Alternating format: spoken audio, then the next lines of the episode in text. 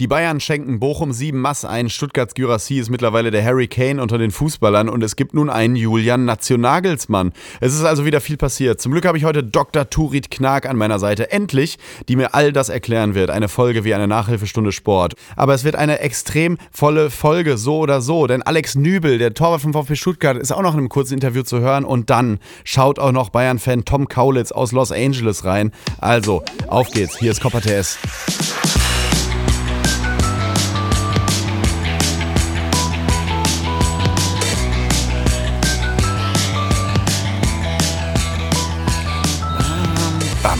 Bam. Da, da, da, da. Du, du, du, du, du. Ich habe immer einen Ohrwurm nach diesen Folgen. Von dieser herrlichen Intro-Musik. Herrlich. Vielen Dank nochmal an Timbaland, dass er das für uns produziert hat. äh, Turit ist heute da. Das ist endlich, das ist toll. Ich freue mich so.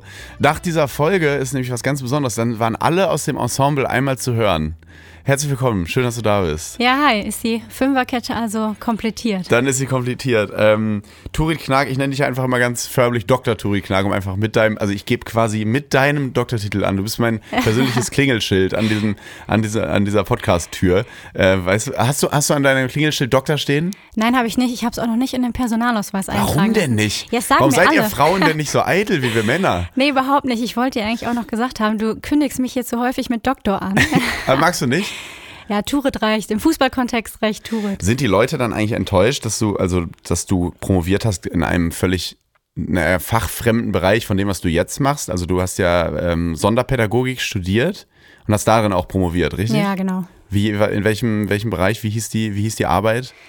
Ich vergesse meinen Titel meiner Arbeit mittlerweile, muss wie, ich sagen. Wie zu Gutenberg. ja, ja, genau. Ich habe sie aber selbst geschrieben Ja. auf jeden Fall. Das, steht außer Frage. Äh, nee, ich habe das im Bereich ähm, Schriftspracherwerb bei Schülerinnen und Schülern mit Lernschwierigkeiten gemacht. Ja. Also ja, eine ganz andere Thematik, als in der ich mich jetzt bewege. Okay, da müssen wir jetzt auch drüber reden. Du hast, also ich nutze ja immer diese Folgen, wenn jemand Neues da ist, äh, dafür, um äh, auch so ein bisschen die Person so ein bisschen vorzustellen. Du bist ja ähm, äh, ehemaliger Fußballprofi, äh, hast gespielt bei also bei allen Großen eigentlich, also, also bis auf Potsdam und so würde ich jetzt sagen, du hast bei, du hast bei Leverkusen gespielt, du hast bei Wolfsburg gespielt, aber auch was ich immer ganz spannend finde, bei Arsenal London und Atletico Madrid Ja. hast du auch gespielt.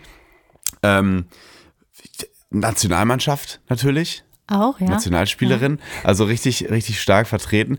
Und ähm, jetzt arbeitest du aber äh, weiterhin im Fußballbereich. Du hast, wann hast du deine Karriere beendet? Äh, letztes Jahr im Sommer, also ich spiele jetzt genau eine Saison nicht mehr. Ja.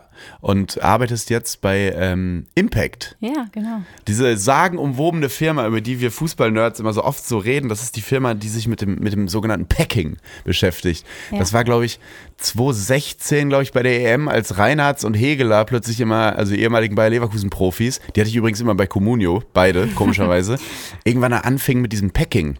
Packing, Packing, Packing. Das war so dann irgendwann dieses neue, was dann so, so, so Fußball, alte Fußballhasen auf den Plan gerufen hat, zu sagen, oh, diese ganzen Laptop-Trainer und sonst was, Ja, wie als Klinsmann damals mit den sehr Bändern kam. inflationär auf jeden Fall gebraucht worden. Genau, Wahrscheinlich genau. dann fast Unwort des Jahres geworden. Genau, aber jetzt einmal ganz offen gefragt, was ist denn dieses Packing, wovon jetzt seitdem immer alle reden? Was, also, wenn das jetzt hier so ein Elevator-Pitch wäre und wir sind im Silicon Valley und du brauchst noch 4 Millionen Dollar für, dein, für deine Firma, was, was ist denn das? Ja, erstmal diese Packing-Kennzahl, die jeder kennt, ist dieses überspielte Gegner. Also ich Mhm. meine, im Endeffekt geht es ja im Fußball immer darum, ich möchte ein Tor schießen und ein Tor kann ich nur schießen, wenn ich vor das gegnerische Tor komme. Mhm. Und diese Packing-Kennzahlen versuchen eigentlich zu messen, wie effektiv komme ich denn vor das Tor und ich muss erstmal Gegner überspielen, um vor das Tor zu kommen. Das heißt, diese Packing-Kennzahl, wie viele Gegner überspiele ich mit einer Aktion, ist eine, aber Packing besteht aus noch viel mehr Kennzahlen, weil ich kann ja auch anders vor das gegnerische Tor kommen. Ich kann zum Beispiel auch durch Balleroberung äh, hoch auf dem Feld ähm, ja näher vors gegnerische Tor kommen und so auch Gegner aus dem Spiel nehmen. Oder ich kann zum Beispiel selber sehr sicher spielen, keine Ballverluste haben und so nicht wieder gegnerische Spieler ins Spiel bringen. Also diese Packing-Logik Logik geht in jede Richtung. Und wenn ich einen Pass spiele, zum Beispiel über Gegner überspiele, brauche ich ja auch immer jemanden, der auf der anderen Seite die Anspielstation ist. Das heißt, es gibt auch Passempfänger-Packing-Logiken. Also es, Okay. diese ganze Packing-Thematik ist mehr als dieses nur Gegner zu überspielen. Und euer Produkt ist dann quasi, dass ihr diesen, den wahrscheinlich Fußballvereinen sagt, so und so ist eure Packing-Rate? Oder, oder und das und das müsst ihr besser machen? Oder was, wo setzt, wo setzt das genau an? Ja, also, Also eure Kunden Grund- sind Fußballvereine. Genau, also grundlegend Idee der Firma war, dass Stefan Reinhardt und Jens Hegler, du hast sie Mhm. gerade schon erwähnt, damals in Leverkusen gespielt haben. Und damals die äh, gängigen Statistiken, die man so kannte, waren Ballbesitz, Laufdistanz äh, und Zweikampfquote. Ja.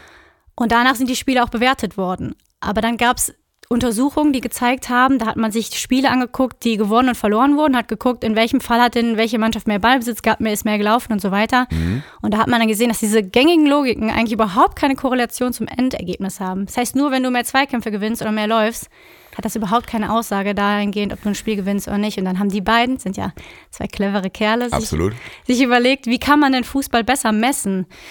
Im Endeffekt ähm, erheben wir auch nicht nur Packing, wir sind ein kompletter Datenanbieter, also wir erheben alles an Daten, die es so auf dem Markt gibt. Ah, okay. Das heißt, äh, wer uns einkauft als äh, Verein, der hat erstmal ein komplettes Datenset. Und ähm, das Komplizierte ist erstmal nicht zu wissen, was da erhoben wird, sondern es zu erheben. Ich meine, mhm. wir haben ein Data Collection Center auf den Philippinen, wo wir 200 Festangestellte sitzen haben, die nichts anderes machen, als Spiele zu taggen. Es geht darum, ihr habt so und so viele Gegner überspielt, ihr seid so und so gut in die gefährlichen Räume gekommen, ihr hattet so und so viele kritische Ballverluste und so weiter. Also du gibst denen eher die Daten, mhm. mit denen sie dann arbeiten können. Und dann brauchst du halt gute Leute im Verein, die dann die richtigen Schlüsse draus ziehen. Und wenn Fußball jetzt in deinem Leben so durchprofessionalisiert ist, hast du dann noch Freude, Fußball zu gucken? Oder guckst du nur noch analytisch? Oder sitzt du manchmal auch mit der Crunchips-Tüte und im Holz in der Hand da und, und guckst dir irgendwie zweite Liga an? Also ich gucke schon sehr viel Fußball, auch mhm. beruflich bedingt. Und ich muss sagen, dass es mittlerweile schon echt so ist, dass ich Fußball nur noch zum Teil genießen kann. Ja. Nur noch bei den Spielen, wo ich wirklich Fan bin. Und alles andere gucke ich dann sehr sachlich. Und äh, ich bin natürlich auch durch meinen Beruf, da möchte ich natürlich auch, dass meine Kunden gewinnen und so weiter. Also ja. ich bin dann eher äh, schon auch sehr sachlich und analytisch unterwegs. Außer wie gesagt bei den Spielen, wo ich selbst, wo mein Fanherz hast du, hast du einen Herzensverein? Ja, so mein. Äh, also Frauenliga und Bundesliga und, und Herrenliga? Na, Frauen jetzt nicht so. Mhm. Ähm, bin ich wahrscheinlich selber zu involviert gewesen. Ja. Äh, Arsenal London ist mein Verein. Bei den Herren. Ja, genau. Ja, das macht, die machen aber auch richtig Bock. Also letzte Wieder, ich ja, habe lange Jahre gelitten, aber ich wollte gerade sagen, mittlerweile jetzt, machen sie wie, Was für ein Traum war das dann, als die angefragt haben, willst du nicht für uns spielen? Du warst ja da gerade bei, lass mich nicht lügen, bei Leverkusen, ne? Ja, genau. Du bist von Leverkusen nach, äh, nach London ausgeliehen worden. Ja, das war schon ein Traum, ne? Also wenn du bei dem Verein spielst, von dem du auch Fan bist, stell dir vor, Gladbach ruft bei dir an und will dich verpflichten. Ja, ja nee. Vielleicht, wenn wir in der fünften Liga spielen oder so, komme ja. ich noch zum Einwerfen rein. Nee, es war schon toll, ne? Also ja. man hat das alles echt aufgesogen da vor Ort. Und ähm, Atletico. Wir, muss man auch mal aus dem Nähkästchen planen. Wir spielen einmal die Woche äh, Fußball zusammen. Also du spielst einmal die Woche. Ich, ich komme manchmal sagen, dazu. Du kommst sporadisch. Ich habe nicht so viel Zeit. Ich habe leider keine Zeit. ähm, und da sage ich immer, hier, das sieht man hier, die Atletico-Schule. Wenn du wieder irgendwie fünf von uns Jungs nass gemacht hast und den Ball dann versenkst, ja. dann äh, denke ich mal, hier die Atletico-Schule. Wie ist, wie ist der Unterschied so zum, beim spanischen äh, Frauenfußball zum, zum, äh, zum deutschen und so? Weil da über Spanien wird ja immer in so großen Tönen gesprochen. Da sind die Stadien voll, ganz anderer Zuspruch und so und auch viel professioneller. Wie war das so, äh, von äh, Essen zu Atletico zu wechseln? Wobei, wenn du jetzt sagst, die Atletico-Schule, das wäre natürlich eher dann so, dass ich euch alle hinten umhaue. Ja, stimmt. Seit Simeone da ist, äh, tun die Hacken weh. Ja, ja genau. Ja, es ist schon ein extremer Unterschied. Ähm, ich meine, man kennt den spanischen Fußball und Spanier generell, da ist alles extrem leidenschaftlich, sehr emotional, äh, auch im Frauenfußball, das habe ich ähm, festgestellt, das war wirklich, in Spanien ist es auch so, wenn du Fan von einem Verein bist, dann bist du Fan von dem Verein. Dann mhm. bist du nicht Fan von der Männermannschaft, dann bist du Fan von der Männermannschaft, der Frauenmannschaft, dem Basketballteam, dem Schachteam, quasi Segel. das, Ultradenken. Ja, quasi, genau. Ne? Das ist so, auch. Das mhm. ist, die haben so einen enormen Stolz und die mhm. sind so stolz auf ihren Verein und deswegen fiebern die egal für wen in diesem Verein mit. Das hat man schon gemerkt. Das war schon was anderes als in Deutschland, wo man sich vielleicht manchmal eher schämt. Mhm. Stolz auf seinen Verein zu sein, das ist äh, da auch extreme Rivalität natürlich, wenn wir dann gegen Real Madrid gespielt haben. Äh, ja. hat schon geknistert. Schöne Überleitung, weil ich habe gestern, äh, gestern war ja das äh, Madrider, äh, Madrilena, Madrider Derby, Stadtderby, Atletico Madrid gegen Real Madrid. Hast du geguckt? Äh, ja, Atletico hat 3-1 gewonnen. Ja, ja, ich habe es gesehen. Geiles Spiel, oder? Also, also, ja, was heißt geiles Spiel?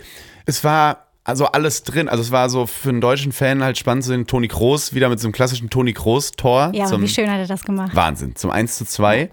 Aber dann auch diese Morata-Story, der aus, äh, von Real Madrid Castilla aus der Jugend kommt und dann jetzt für Atletico auf Torejagd geht und da einen Doppelpack macht und diese wahnsinnige Effizienz von Atletico. Wie hast du es verfolgt?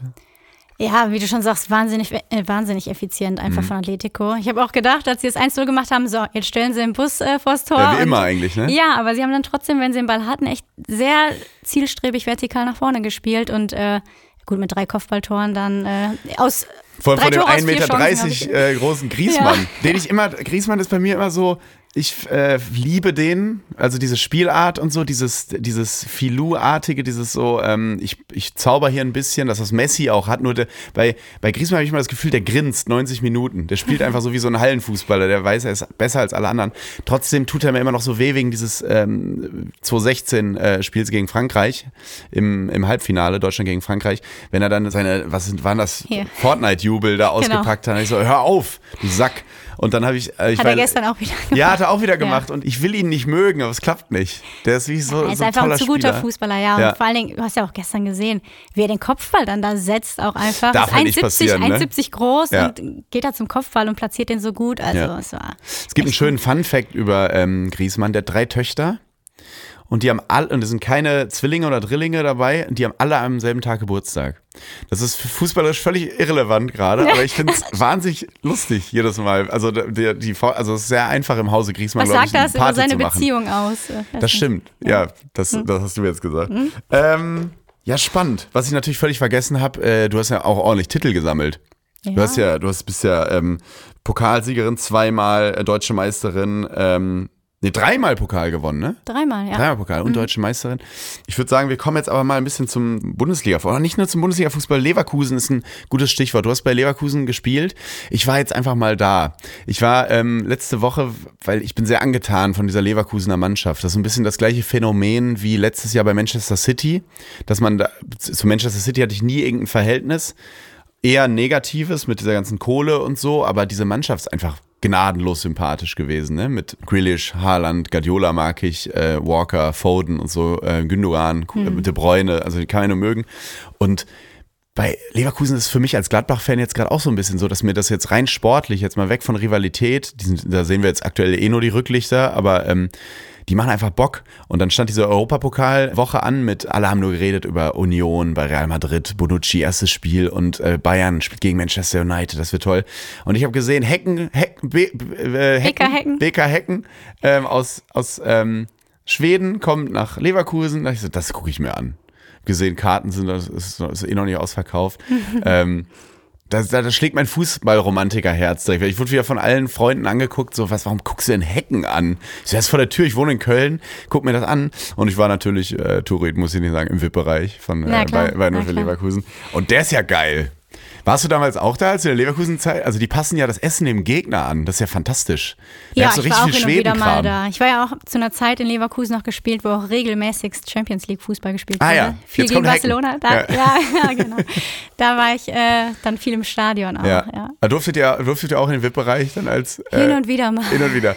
Ja, sonst nehme ich dich nächstes Mal einfach mit. Ja, Kein sehr gerne. Nee, aber das äh, wirklich, wirklich toll da, muss ich sagen. Also es war sehr lecker. Ich habe versucht, so ein bisschen ähm, Leverkusen so zu bekämpfen, dass ich möglichst viel gegessen habe. Ich habe versucht, alles, alles von diesem, von diesem Buffet mit, mitzunehmen, um dem Verein vielleicht da ein Loch in die Zahlen zu fräsen. Aber ich glaube, es klappt nicht. Es läuft zu gut. Die spielen ja einen Ball. Das macht ja so ja. Spaß. Also wenn Flo Wirtz und jetzt bei Bayern Sané diese Form halten, dann wird es Nagelsmann auch leicht gemacht. Also das ist ja. Zumindest in der Offensive. Ja, ja, unglaublich. Ja. Also die Spiel, also Boniface und so, da muss man ja nichts mehr zu sagen. Dann der Xabi Alonso da unten, es passt leider alles perfekt. Es passt perfekt. Ja, und wenn du schon sagst, dass du die letzten Jahre Man City gerne verfolgt hast, ich mhm. habe das Gefühl, Leverkusen schlägt gerade auch so diesen Weg ein mit Xabi Alonso, der natürlich mhm. auch äh, so ein Fußballliebhaber ist. Der möchte den Ball haben. Der hat ja auch nach dem Spiel gegen Hecken sogar noch gesagt, wir haben viel zu schnell nach vorne gespielt, wenn wir den Ball hatten, viel zu risikoreich. Äh, wir brauchen mehr Kontrolle, wir müssen den Ball viel länger in unseren eigenen Reihen halten. Mhm. Und übrigens Leverkusen auch mit Abstand die Mannschaft, auch laut unserer Daten, die ah. die meisten Gegner pro Spiel überspielt. Seit Xabi da ist? Mit weitem Abstand. Ja, vor allen Dingen diese Saison. Er hat schon ein bisschen gebraucht, glaube ich, um seine Ideen äh, Und ein wahnsinnig geiles Transferfenster, ne? muss man immer wieder sagen. Ja, total. Die sind ja auch alle eingeschlagen. Ja. Äh, das wär, ist ja unfassbar, wie sie da die Mannschaft hier zusammengestellt haben. Und wenn man sich jetzt das Mittelfeld anguckt, ja. Und die spielen ja dann auch mal mit zwei Sechsern, zwei Zehnern. Das ist ja so ein Überzahl im Mittelfeld und da können die so gut kombinieren. Und wenn du dann Wirtzen, Hoffmann, Xhaka und. Und der äh, kommt von der Bank Palacios gerade. hast. Ja, ja. Und kommt rein und trifft auch sofort Ja. gegen Hecken und wie. Also man sagt ja, es ist ja immer dieser Running Gag als Fußballfan, warum nicht auch mal Leverkusen, wenn es darum geht, wer Meister wird. Diese Saison ist da was dran, hat diese, diese Aussage, diese Frage auch Gewicht. Ja. Weil ich wüsste gerade nicht, wie ja. die jetzt in eine Krise geraten sollten, so wie es jetzt bei Bad Union so ein bisschen passiert. Aber so Leverkusen, weil die haben so einen Matchplan, die haben so einen, ähm, ähm, einen Trainer, der, der so konsequent sein Spiel durchspielt und da wüsste ich gerade nicht, wie die jetzt irgendwie unter den ersten dreien noch verscheucht werden sollten und dann vielleicht auch ganz oben angreifen. Ja, glaube ich. Ich glaube auch, dass sie, dass sie sehr weit oben mitspielen werden. Es kommt natürlich auch immer drauf an, bleiben alle Leistungsträger fit, Mhm. ähm, weil dann vielleicht fehlt dir am Ende dann doch ein bisschen die Breite, wenn dir aus der ersten Elf jemand oder die Leistungsträger wegbrechen. Aber ich glaube auch, dass äh, gerade mit Boniface und Xhaka hast du dich so enorm verstärkt. Ähm, ja, es ist eine spielerische Klasse in diesem Team. Das ist Mhm. unfassbar. Ich habe eine, ich habe eine, Fra- jetzt noch mal eine taktische Frage, wenn ich die schon mal hier habe. Als Fußballfan ärgert mich immer sehr, dass ich schon nerdig unterwegs bin und meine Freunde auch. Wir reden viel über Fußball, behaupten immer, wir haben Ahnung von Fußball, aber das stimmt ja gar nicht. Wir haben ja gar keine Ahnung von Fußball. Das ist wie wenn Leute sagen, ich interessiere mich für Politik, dann meinen sie natürlich, sie gucken abends Anne Will und gucken äh, Berlin direkt und lesen in der FAZ einen Leitartikel und es geht eigentlich ein bisschen um diese Berlin Soap. Aber was wirklich der Bundesrat macht, was, äh, was wie Überhangmandate genau funktionieren, wie Politik funktioniert, das wissen wir alle überhaupt nicht. Wer will So. das denn noch wissen? Wer will das denn wissen? Und beim Fußball ist ja ein bisschen ähnlich. Wir sitzen dann ja äh, nach vier Bier äh, in der Birne in der Bahn zurück und sagen, heute waren wir aber auch nicht gut. Und dann sagt, der, äh, sagt dein, dein Kumpel, ja, der Gegner war aber auch sehr gut. Und da weiß ich nie, was jetzt stimmt. Da weiß ich, also du erkennst das ja, oder? Also du erkennst ja, ob eine Mannschaft wirklich gerade gut war oder ob der Gegner einfach nur viel zugelassen hat. Das erkenne ich oft gar nicht, bin ich ganz ehrlich. Ich weiß es nicht. Ob Ja. da jemand wirklich seinen Stiefel durchspielt und sein System durchdrückt oder ob der andere es einfach zulässt. Ja, aber im Endeffekt ist es wahrscheinlich auch mal eine Kombination aus beidem. Verdammt! Ich dachte, ich kann jetzt demnächst angeben. Nee, aber erstens habe ich immer das Gefühl, manchmal tut es auch gar nicht gut, Fußball zu analytisch zu gucken. Ja. Aber manchmal ist es auch einfach schön, da zu sitzen und sagen, Mann, was macht der denn schon wieder? Ja, ja. Ja der, soll oder- mal straffen. Ey, das Beste sind immer, mein Lieblingssatz ist immer, wenn es irgendwie Gerüchte gibt um einen Spieler, dass er wechselt, dass Kommentatoren wirklich so doof sind und sowas sagen wie, da in der Aktion hat er jetzt schon, war schon in Gedanken in ja, Madrid. Ja, genau. Was? Also äh, nein, das ist also Mit äh, Sicherheit nicht, Egal, ja. wenn du mit Profis sprichst, so, oder ich frage die manchmal als Gag und die sagen, ey, wenn du wenn du im 5 Meter Raum Ball zugespielt bekommst, du funktionierst einfach wie ein Bonobo, einfach so, da ist ein Ball, muss jetzt Tor schießen Ja, und nicht ja. irgendwie, warte mal, wenn ich in Madrid, wenn ich jetzt die Wohnung nicht kriege, lohnt sich dann der Wechsel eigentlich, weil ich spiele dann ja vorne äh, mit Morata zusammen, vielleicht komme ich dann erst in der 60. Ich glaube, das passiert in diesem 5 In Meter Raum nicht. Bruchteil von Se- Ich glaube, Sekunden. äh, hänge ich mich, lehne ich mich mal aus dem Fenster und würde das behaupten. Ja. Ähm, aber, aber wie ist das? Erkennst du, erkennst du, es, es läuft gerade bei einer Mannschaft, es läuft nicht? Ja, also es, es kommt natürlich, wie du schon sagst, immer auf den Gegner auch an. Also klar kann ein Gegner viel zulassen, aber vielleicht lässt der Gegner auch viel zu, weil du einfach in den entscheidenden Momenten gut gegen den Ball bist, ihn gut unter Druck setzt und das ist ja dann wieder auch deine eigene Qualität. Also du musst ein, eine Mannschaft ja auch vielleicht erstmal dahin bringen, Fehler zu machen, um dann selber gut auszusehen oder dein Spiel durchdrücken zu können. Also ja, ich glaube, man kann schon viel aus, aus Spielen lesen. Du kannst ja auch immer gucken, ist eine Mannschaft eher eine Ballbesitzmannschaft, ist es eine Mannschaft eher eine Umschaltmannschaft, ist eine Mannschaft eher äh, steht im tiefen Block und versucht erstmal kein Tor zu kassieren und dann kannst du gucken, wie machen sie ihr Aufbauspiel und wie versuchen sie das alles äh, durchzubringen, ihre Spielidee. Aber ja, im Endeffekt musst du halt immer die richtigen Lösungen gegen, gegen den Gegner finden. Und äh, wenn du das schaffst, dann bist du erstmal gut. Aber jetzt zum Beispiel Bayern München, die spielten äh, letzten Freitag in Bayer Leverkusen, Mittwoch gegen Manchester United, Samstag gegen VfL Bochum und jetzt diese Woche Pokal gegen Preußen Münster, das Nachholspiel. Ja. Das sind ja vier völlig verschiedene Gegner. Wie lässt sich denn da valide sagen, ob die Bayern gerade gut sind? Also das finde ich, äh, weißt du, was ich meine? Ja, auch hier wieder, ne? Wenn du gegen Preußen Münster spielst, da kannst du dich erstmal drauf einstellen. Die werden erstmal total kompakt hinten stehen. Mhm. Das Tor verteidigen und da musst du dann im Vorfeld dir überlegen, wie kann ich gegen so einen kompakt verteidigenden Block Lösungen finden. Mache ich das Spiel breit, bewege ich mich viel zwischen den Ketten, spiele ich dann vielleicht auch mit zwei Stürmern vorne drin, um vielleicht auch Flanken verwerten zu können, wie auch immer. Oder gegen Manchester United, da weißt du, die wollen genauso gewinnen, das wird ein offenes Spiel, das geht mhm. auch mal hin und her. Was sind denn da meine Lösungen? Also muss wahrscheinlich immer dann auch als, als Trainer und Spieler antizipieren, wie kann das Spiel werden und was, was machen wir dagegen. Und wenn du diese Lösung, die du dir im Vorfeld parat legst, wenn du die gut umsetzt, dann äh, und dann gewinnst, dann hast du ein gutes Spiel gemacht. Aber immer wenn ich so, so Taktik, so Gespräche über Taktik höre, dann komme ich immer zu dem Punkt, dass die Quintessenz doch dann daraus aber ist, diese, die Basis muss funktionieren. Also dieses, die Intensität, Konzentration, gegen den Ball ähm, stark spielen und einfach so hinten kompakt zu stehen. Dieses kompakt, ich kann es nicht mehr hören, aber das, aber jetzt ist es wirklich so. Daraus entstehen dann diese Situationen so ein bisschen das, was, glaube ich, jetzt auch in der Nationalmannschaft, in der äh, Herren-Nationalmannschaft gefragt ist, wieder mehr auf die Defensive zu achten, weil vorne haben wir eh Jungs, die schon irgendwie ihr Spiel mhm. durchdrücken können. Oder es ist doch so, also die Sachen müssen ja erstmal, wenn die stimmen, dann, weil die müssen doch stimmen. Ja, ja, natürlich. Also du kannst ja noch so eine gute Idee haben, wie du vorne äh, mit dem ballfernen Zehner, oh Gott, ja. genau, weißt du, über den ballfernen Zehner das Spiel äh, auslöst oder öffnest, ähm, wenn du nicht als Team verteidigst, wenn du nicht äh, eng stehst, wenn die Basics nicht stimmen, dann, dann kann es ja nicht klappen. Ich hatte auch immer einen Trainer, der hat früher mal gesagt, man kann mal einen schlechten Tag haben, es kann, äh, es können Dinge nicht funktionieren, aber äh, laufen und kämpfen kann man immer, hat er gesagt. Ja, aber das stimmt ja auch. Ja, es ist ja auch so und das ist ja auch immer die Grundlage. Wenn du, wenn du nicht, wenn du vom Kopf her nicht da bist und nicht gut ja. erstmal stehst und verteidigst. Wir haben ja zum Beispiel in den letzten Jahren wir hatten Union Berlin, SC Freiburg, das sind beides Mannschaften, die jetzt überragend abgeschnitten haben in den mhm. letzten Jahren. Und das dadurch, dass sie erstmal kompakt als Block verteidigt haben, gestanden haben, es erstmal dem Gegner total schwer gemacht haben. Mhm. Und man sieht, das führt erstmal dazu, dass du erstmal wenig Tore kassierst. Und wenn du dann vorne noch ein paar machst, dann scheint es ja schon äh, dafür zu reichen, sehr erfolgreich Fußball zu spielen. Und deswegen diese dieses erstmal gut zu stehen, erstmal dem Gegner keine Chance zu geben, den Gegner auch nicht einzuladen mit Ballverlusten oder mit äh, ja, zu risikoreichem Spiel, das ist erstmal eine Grundvoraussetzung auf jeden Fall. Mhm. Und nun Werbung. Ich habe ein neues Lieblingstier. Ich sag's wie es ist. Früher war es der Hund, ganz klassisch, dann das Wombat und so. Mittlerweile ist es der Raccoon. Finde ich ein sehr cooler englischer Begriff. Und Raccoon auf Deutsch ist der Waschbär. Ich mag Waschbären. Die haben irgendwie so einen, so einen eigenen Humor, die wissen, was gut ist und, und, sind eigentlich immer so unbewusst ganz witzige Tiere. Ich mag die irgendwie sehr gerne und deswegen verstehe ich auch meinen heutigen Werbepartner Simon Mobile, dass sie sich den Waschbären als Testimonial ausgesucht haben. Und falls ihr nicht ganz zufrieden seid mit eurem Mobilfunktarif, dann guck doch mal, was Simon Mobile für dich hat. Simon Mobile bietet den perfekten Mobilfunkvertrag mit viel Datenvolumen zum günstigen Preis. Ne? Deswegen Waschbär, der will von dem guten Zeug genug haben. So. Und da gibt es einfach viel Datenvolumen zum günstigen Preis. Da greift der Waschbär zu.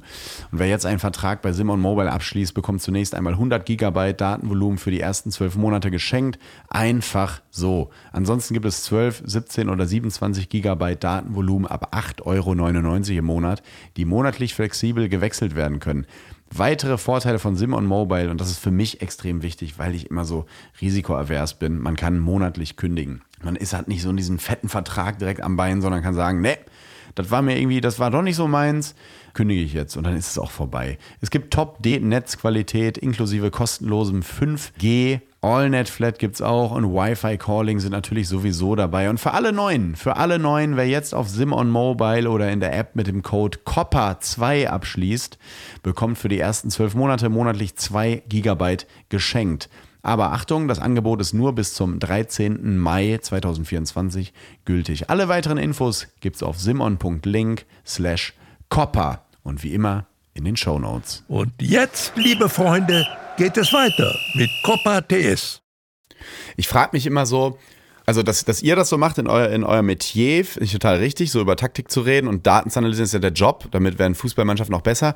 Ich frage mich mal, ob es so sinnvoll ist, dass Fans und, und auch Medien so sehr darüber reden, weil ich habe immer das Gefühl, dass es so ein bisschen so eine Modeerscheinung ist, mhm. weil man viel von der NFL lernen will. Dabei äh, gibt es dann aber den Trugschluss, oder die sind auf dem Holzweg, weil American Football natürlich ein, ist ja Schach mit Menschen ja. und, und Fußball ist ja ein Spiel. ist einfach ein Spiel, was so viel von Zufällen abhängt, von Stimmung im Stadion, von einer Verletzung, von, von einem Eigentor, von äh, vielleicht hat ein Spieler einen grippalen Infekt und ist einen Schritt zu spät, von all diesen Dingen. Und dann äh, frage ich mich mal, wenn dann diese Begriffe fallen in Halbzeitpausen wie asymmetrischer Verteidiger, Pressing-Auslöser, ballferner Zehner, Expected Goals, Post-Shot, Expected Goals und so. Denke ich mal so, was wollt ihr? Also, das, das ist ja alles schön, aber viele, die solche Spiele so analysieren, äh, sehen dann oft auch so, fuck, es ist ja alles ganz anders ausgegangen, als ich vorher gedacht habe. Also Expertinnen und Experten, die irgendwie gesagt haben, so und so sieht's aus. Und am Ende sind es aber einfach Zufälle, die so ein Spiel entscheiden. Das ist so mein, mein Denken dazu. Wie, wie siehst du das? Siehst du das ähnlich? Oder also ja, Natürlich ist Fußball erstmal auch ein Sport, der viel auf Zufall basiert, mhm. aber du kannst natürlich schon, so in the long run kannst du schon versuchen, sehr viel richtig zu machen, mhm. ähm, dass sich das dann irgendwann auch wieder, äh, dass nicht so viele von Zufall abhängt, sondern dass du dann ähm, ja über sehr viele Spiele hinweg dafür sorgst, dass deine, deine Dinge, die du vornimmst, auch klappen. Aber ja, wie du schon sagst, ich glaube, dass das gerade auch so ein Trend ist dass es sehr aus den USA herüberschwappt, die ja doch sehr datenaffin sind. Mhm. Und ich bin aber auch kein Fan davon, wenn äh, man so auf Fanseite so zu, zu analytisch wird und zu viel mit diesen Begriffen um sich wirft. Aber ich glaube schon, dass man in den Vereinen natürlich und auch gerade bei uns diese Begriffe schon auch braucht, ja, um. Sachen zu benennen überhaupt erstmal ja. und Sachen zu analysieren. Das heißt, du brauchst diese Begriffe schon. Mhm. Aber ja, auf Fanseite finde ich es auch ein bisschen. Vielleicht bin so. ich aber auch einfach mittlerweile schon zu, zu oll und boomerhaft und die Gen Z findet es total geil. Kann ja auch sein, dass es da Foren gibt, wo die Leute genau so über, also früher, es gab es schon immer, Spielverlagerungen und sowas, aber dass es jetzt im Mainstream auch angekommen ist, dass sie auf dem Schulhof so reden, keine Ahnung. Aber lass uns mal zwei, zwei so Begriffe durchgehen. Asymmetrischer Verteidiger. Was ist, äh, was ist, was sind asymmetrische Verteidiger? Ja, ich könnte mir jetzt vorstellen, dass es also im Spielaufbau. Mhm, zum Beispiel. ja, beispielsweise Spielaufbau. Du hast mhm. eigentlich eine Viererkette, mit der du spielst, möchtest aber eine Überzahl im Mittelfeld schaffen. Mhm. Dann machst du den Spielaufbau, dann schiebst du einen Außenverteidiger hoch ins Mittelfeld. Mhm. Der andere kommt dafür ein bisschen tiefer und du baust dein Spiel eigentlich mit einer Dreierkette auf. Hast dann den einen Außenverteidiger asymmetrisch zum anderen nach oben geschoben, um eine Überzahl im Mittelfeld zu schaffen. Ah, okay. Würde ich jetzt erstmal so interpretieren. Ja, würde ich jetzt auch mal. Also es klingt sehr, klingt sehr, ist ein bisschen wie mündliches Abi hier ja, gerade. Ja. Ich, ich hoffe, ich kriege eine gute Note. Frau Knack, was sind denn Pressing-Auslöser?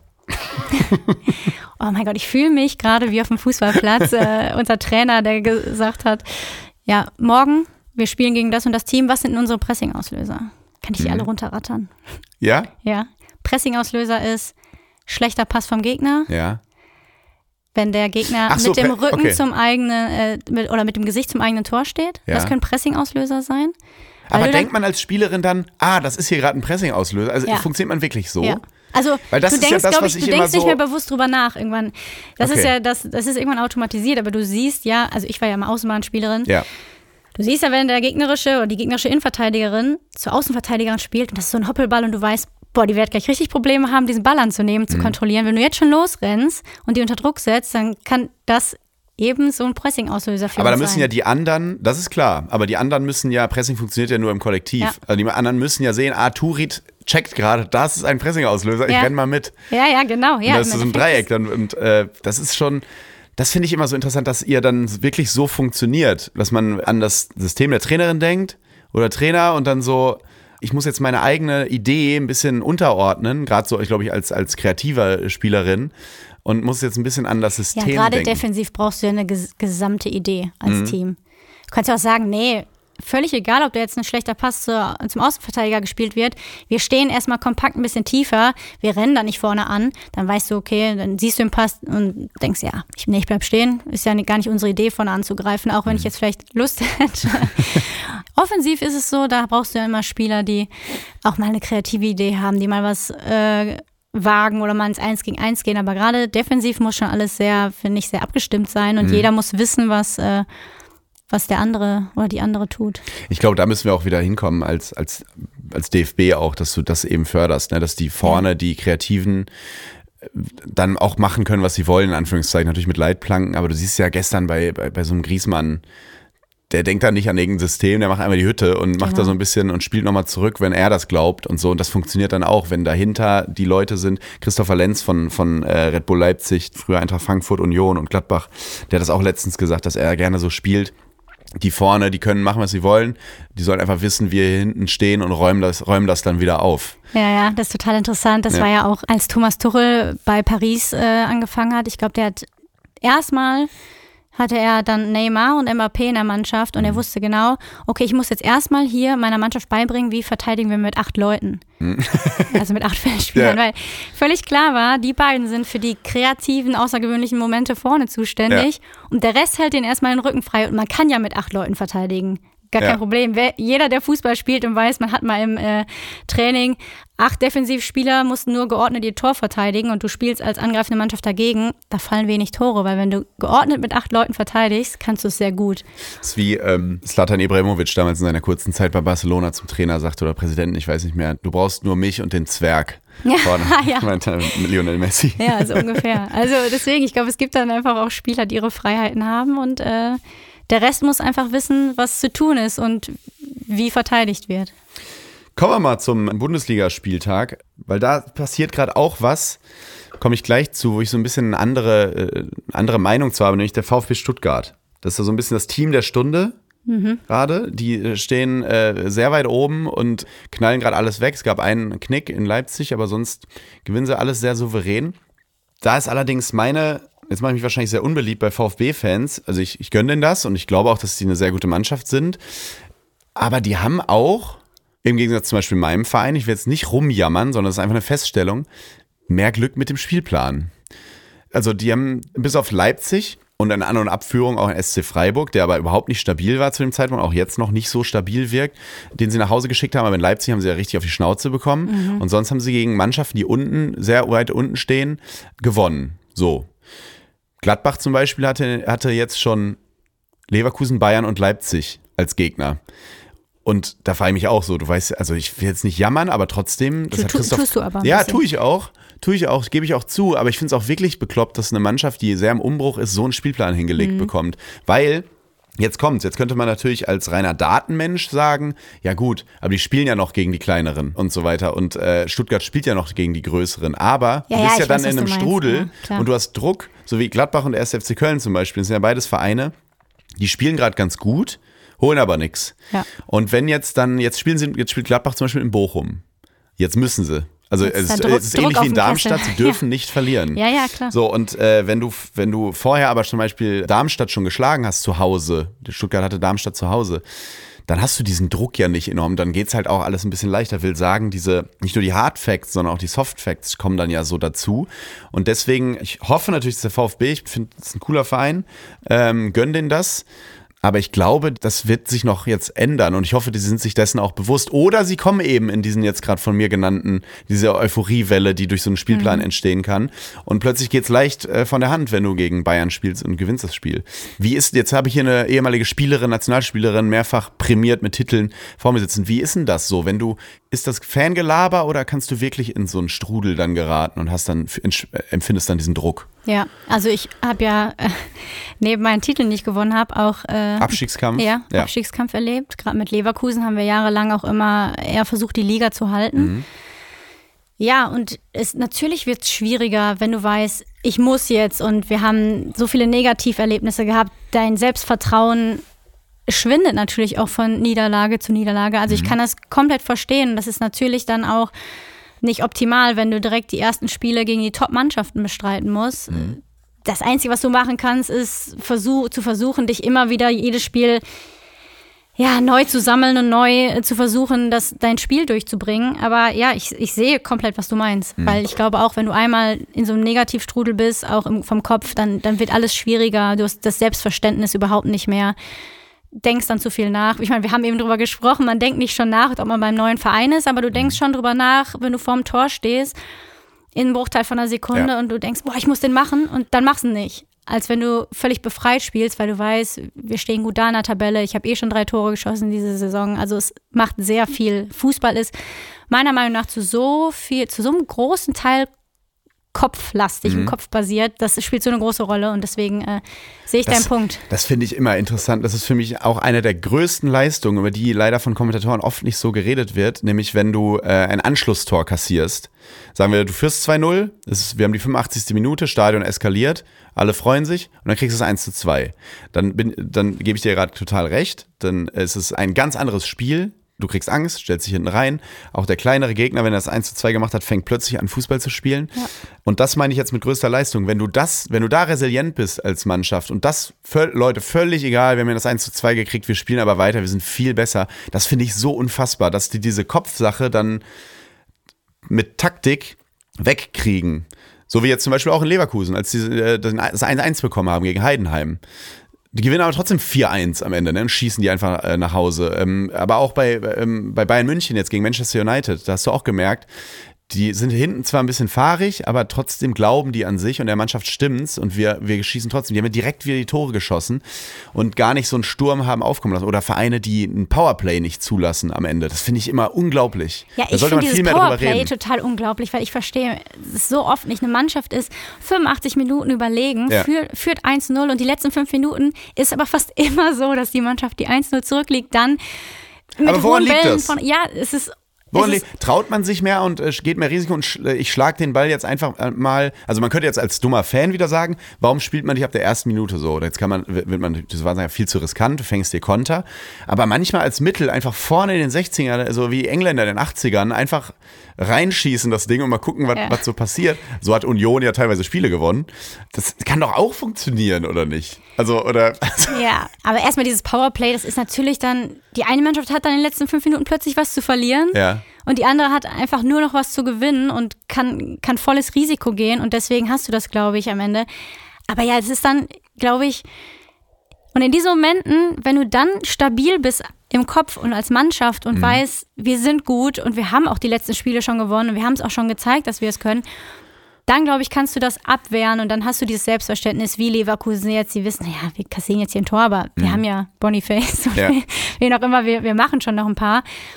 Ja, und dieses, dieses Selbstvertrauen, dieses Selbstverständnis musst du dir aber auch erst erarbeiten. Und gerade so in diesen ersten Spielen oder jetzt Stuttgart, Girassi, der weiß jetzt auch, okay, ich habe im ersten Spiel zwei Tore gemacht, ich habe dann noch ein Tor gemacht, ich bin jetzt, bei Jetzt knipst er, ja. so vielen Saisontoren. Erfolgreichste Torschütze Europas aktuell. Ja, und das ist auch unfassbar bei ihm zu sehen, weil es ist ja einfach so ein Lauf, den er hat. Er hat in den letzten Jahren eigentlich fast nie zweistellig getroffen, vielleicht mal zehn, elf Tore gemacht. Aber dann gehst du als Stürmer in so eine Saison und triffst im ersten Spiel zweimal. Und danach geht, geht alles leichter. Er hat Schwanschara bei Gladbach auch, ehrlich gesagt. Beim 4-4 in Augsburg. Obwohl, er hat danach Ja. aber auch wieder getroffen in, in Darmstadt. Aber das ist aber, Gyrassi ist auch so ein Thema. Da sind wir jetzt wieder beim modernen Fußball. Ich glaube, als VfB-Fan, und ich kenne einige, die sagen mir auch, alles wunderbar, alles total geil. Aber du kennst ja aktuell den Markt und weißt, das kann sein, dass er im Winter halt geht, wenn er so weiter trifft. Ja. Weil wenn irgendein Top-Verein aus Europa, die, die im Geld schwimmen, zu dem Zeitpunkt, naja, es gar nichts auf Papier kriegt, dann fragen die ja an, ne? Und dann zahlen, dann sagt der VfB halt eine absurde Summe, die werden schon, ja, die, Summe werden die schon nicht zahlen, dann legen die aber nochmal fünf drauf und sagen, stimmt so. Und das ist halt eben aktuell das Problem. Winter ist vielleicht ein bisschen hochgegriffen, aber es kann halt ja, also im Sommer ist der ja, wenn der so trifft, ja weg. Das ist immer das Problem, ne, im modernen Fußball. Als. Fan. Ja, findest du? Also, ich Ja, also mein, du willst einen guten Spieler haben, aber wenn er zu gut ist, ist er weg. Also wenn du Fan von einem Verein bist wie ich oder Stuttgart oder so, du weißt einfach, und das Ja, ist ich, dann, aber ich finde das auch wieder eigentlich auch schön. Es ist auch eine Chance, weil es- guck dir ja, Leverkusen du denkst an. natürlich an die Spieler. Nee, ich aber guck, an, nee, das an nicht, aber guck dir. Leverkusen an. Ja. Mhm. Die haben äh, Diaby, glaube ich, verkauft im Sommer und haben dafür vier Spieler geholt. Richtig, ja genau, du hast dann einen Du hast dann natürlich auch wieder äh, ganz andere Handlungsmöglichkeiten. Ja. Und das ist natürlich auch nicht schlecht, wenn du es gut machst als Verein und dann die richtigen Spieler holst. Ja. Ähm, vielleicht für, für etwas weniger Geld, die dann mal wieder so einschlagen. Also wenn du, wenn du es gut machst, dann kann das natürlich auch echt cool für einen Verein sein. Total, und du siehst ja auch, ähm, dass manchmal so gedachte Abhängigkeiten gar nicht so sehr da sind. Ja. Ne? Stichwort Werder Bremen. Niklas Füllkrug, Wahnsinnsspieler, Top-Spieler, Top-Typ. Ist weg, aber sie gewinnen jetzt trotzdem äh, oder, oder, oder drehen ein Spiel gegen den, äh, gegen Mhm. den 1. FC Köln und so und haben da junge Jungs, die jetzt von der Bank kommen und sich vielleicht ein bisschen mehr zutrauen. Das hat gar nichts mit Füllkrug zu tun, dass es nicht zugelassen hätte, sondern du musst ja kreativ werden Ja. und aus Kreativität entstehen dann ja oft Schöne Pflänzchen. Jetzt müsste ich im Doppelpass äh, äh, drei Mark äh, einwerfen. Aber du hast schon recht. Da liegt ja auch immer eine Chance drin. Und du kannst eben ähm, mit viel Kohle halt dann auch wieder viel machen. Ja, auf jeden Fall. Das stimmt. VfB Stuttgart finde ich wahnsinnig spannendes Thema, deswegen habe ich mal ähm, den Torwart äh, vom VfB Stuttgart, Alex Nübel, gefragt. Ähm, per WhatsApp habe ich ihm ein paar Fragen geschrieben, die er mir per Sprachnachricht dankenswerterweise beantwortet hat. Nämlich, ähm, können wir ja jetzt mal durchgehen. Zuallererst habe ich ihn ganz allgemein gefragt, wie wir Sportjournalisten, äh, das bin ich natürlich jetzt absolut seriös, äh, warum es denn so läuft beim VfB. Und da hat er das darauf geantwortet. Ich glaube, ganz, ganz wichtig war der Start, äh, dass wir gut reinkommen, dass wir, wir haben immer davon gesprochen, oder ich auch, dass wir in so einen Flow kommen. Und das haben wir geschafft im ersten Spiel gegen Bochum. Dann natürlich Dämpfer gegen, gegen Leipzig, aber haben uns davon aber nicht äh, runtergezogen, haben in, ähm, im dritten Spiel dann genauso weitergemacht wie im ersten. Und ja, ich glaube dann mit dem Trainer vom letzten Jahr auch ist die Truppe eh so ein bisschen enger zusammengekommen. Und dann habe ich ihn äh, noch zusätzlich gefragt, wie er das einschätzt in der Kabine, weil diese Mannschaft, in der er jetzt spielt, ist ja durch eine Relegation gegangen letzte Saison. Hast du die, hast du die gesehen gegen HSV, die Relegation? Ja, ich war sogar im Stadion. Oh, in beiden? Also in, beim nee, HSV? in Hamburg, in Hamburg, ja. Und da hat man ja schon gesehen, es war wahnsinnig unfair zu Ungunsten des HSVs. Mhm. Die hätten, glaube ich, lieber den FC Augsburg bekommen, der ja nur wegen, glaube ich, einem Tor oder zwei Toren nicht in die Relegation gekommen ist die haben dann den VfB bekommen, der damals ja völlig unterperformt hat. Ja. Und das hat mich als Gladbach-Fan natürlich daran erinnert, an die Saison 10-11, als Gladbach in die Relegation gekommen ist, mit Spielern wie Decamago, Reus, Testegen, Dante, Arango, Neustädter. Also viel zu gut für Relegationen, was dann äh, schlecht für den VfL Bochum war, weil Gladbach dann äh, das gewonnen hat. Und dadurch entstehen ja extrem, es setzt ja Kräfte frei, wenn du einmal durch diese Scheiße gegangen bist. Und der VfB Stuttgart ist durch diese Scheiße gegangen. Und es wirkt so, als wär, seien sie jetzt beflügelt, als würden sie jetzt ihr Potenzial ausschöpfen. In Gladbach war es damals so, wir sind dann Vierter geworden nach der Relegation und in die Champions League Quali gekommen, haben die Saison begonnen mit einem Auswärtssieg in München. Also völlig absurde Parallele tatsächlich zum VfB.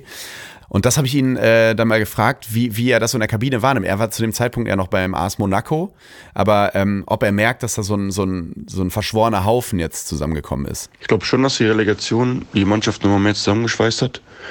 Man muss ja sagen, dass man davor oder seit Sebastian Hönes da ist, sehr viele Punkte geholt hat und das merkt man, dass das Vertrauen da ist. Und äh, ich glaube, das spüren wir jetzt auch. Und dass man, wenn man in Flow kommt, einen geilen Spirit in der Mannschaft entfachen kann und äh, dadurch halt geile Spiele machen kann. Und dann muss ich ihn natürlich auch noch fragen, was ist das mit Jurassi? Also macht das, macht das Bock, mit so einem zu trainieren? Du kriegst ja nur die Bälle jetzt um die Ohren äh, geschossen. Was geben die denn zu essen? Und, und hält er auch mal im Training was von dem? Mal gucken, was er gesagt hat. Ja, bei uns gibt es jeden Donnerstag äh, Maultaschen mit Spätzle. Ich glaube, das ist ein Geheimrezept, warum es auch beim Seru so gut läuft. Das ist ganz, ganz wichtig. Wir sitzen dann halt donnerstags äh, mittags zusammen, essen jeder Maultasche mit Spätzle, sind dann halt fürs Wochenende ready. Nein, ich glaube, im Training ist seine Quote nicht so gut. Da ist ja Fabio auch und ich. Wir sind im Tor, deswegen hat er dann nicht so große Chancen. Äh, aber wir sind natürlich froh, dass er im Spielmoment quasi alles trifft. Äh, muss schon sagen, dass er den Unterschied dann macht. Ja, brutal, seine, seine Effizienz im Moment. Aber auch wie er die Tore macht. Es sind keine einfachen Tore. Deswegen äh, ist, schon, ist schon Feierabend. Und als letztes konnte ich mir ehrlich gesagt nicht verkneifen. Es gibt ja immer diesen angeblich sagenumwobenen deutschen Stammtisch in Monaco. Damals bestehend aus Kevin Volland, jetzt bei Union, aus, ich glaube, ja, Hülkenberg, den Formel-1-Fahrer, sagt man. Es gibt diese Gerüchte immer und, und auch ähm, Alex Nübel und Robert Geis und noch ein paar andere Monegassen, dass die sich einmal äh, so, so, ab und zu mal getroffen haben, um was zu trinken. Und da habe ich ihn natürlich gefragt, weil jetzt sind ja gerade die Vasen nicht nur die Wiesen ist, sondern auch, ist ja auch Vasen, ähm, Cannstatter. Was ist geiler? Schön auch im Yachthafen im Monegassischen äh, mit, mit Blick auf die Yachten ähm, Shampoos zu schlürfen oder ein, ein ehrliches Bier auf der Cannstatter Vase. Mal gucken, was er, was er dazu gesagt hat. Fiese Frage. Ich trinke natürlich sehr, sehr gerne Bier. Boah, da, da wüsste ich jetzt gar nicht, was ich sagen oder was, was besser ist, aber ähm, ich würde sagen, es ist 50-50. Ein schönes Bier auf der Vasen, da geht nichts drüber. Ähm, aber ja, mit dem Stammtisch eine Runde in Monaco zusammensitzen, Mittagessen und kein Champagner trinken, auch nicht schlecht. ja, Alex Nübel.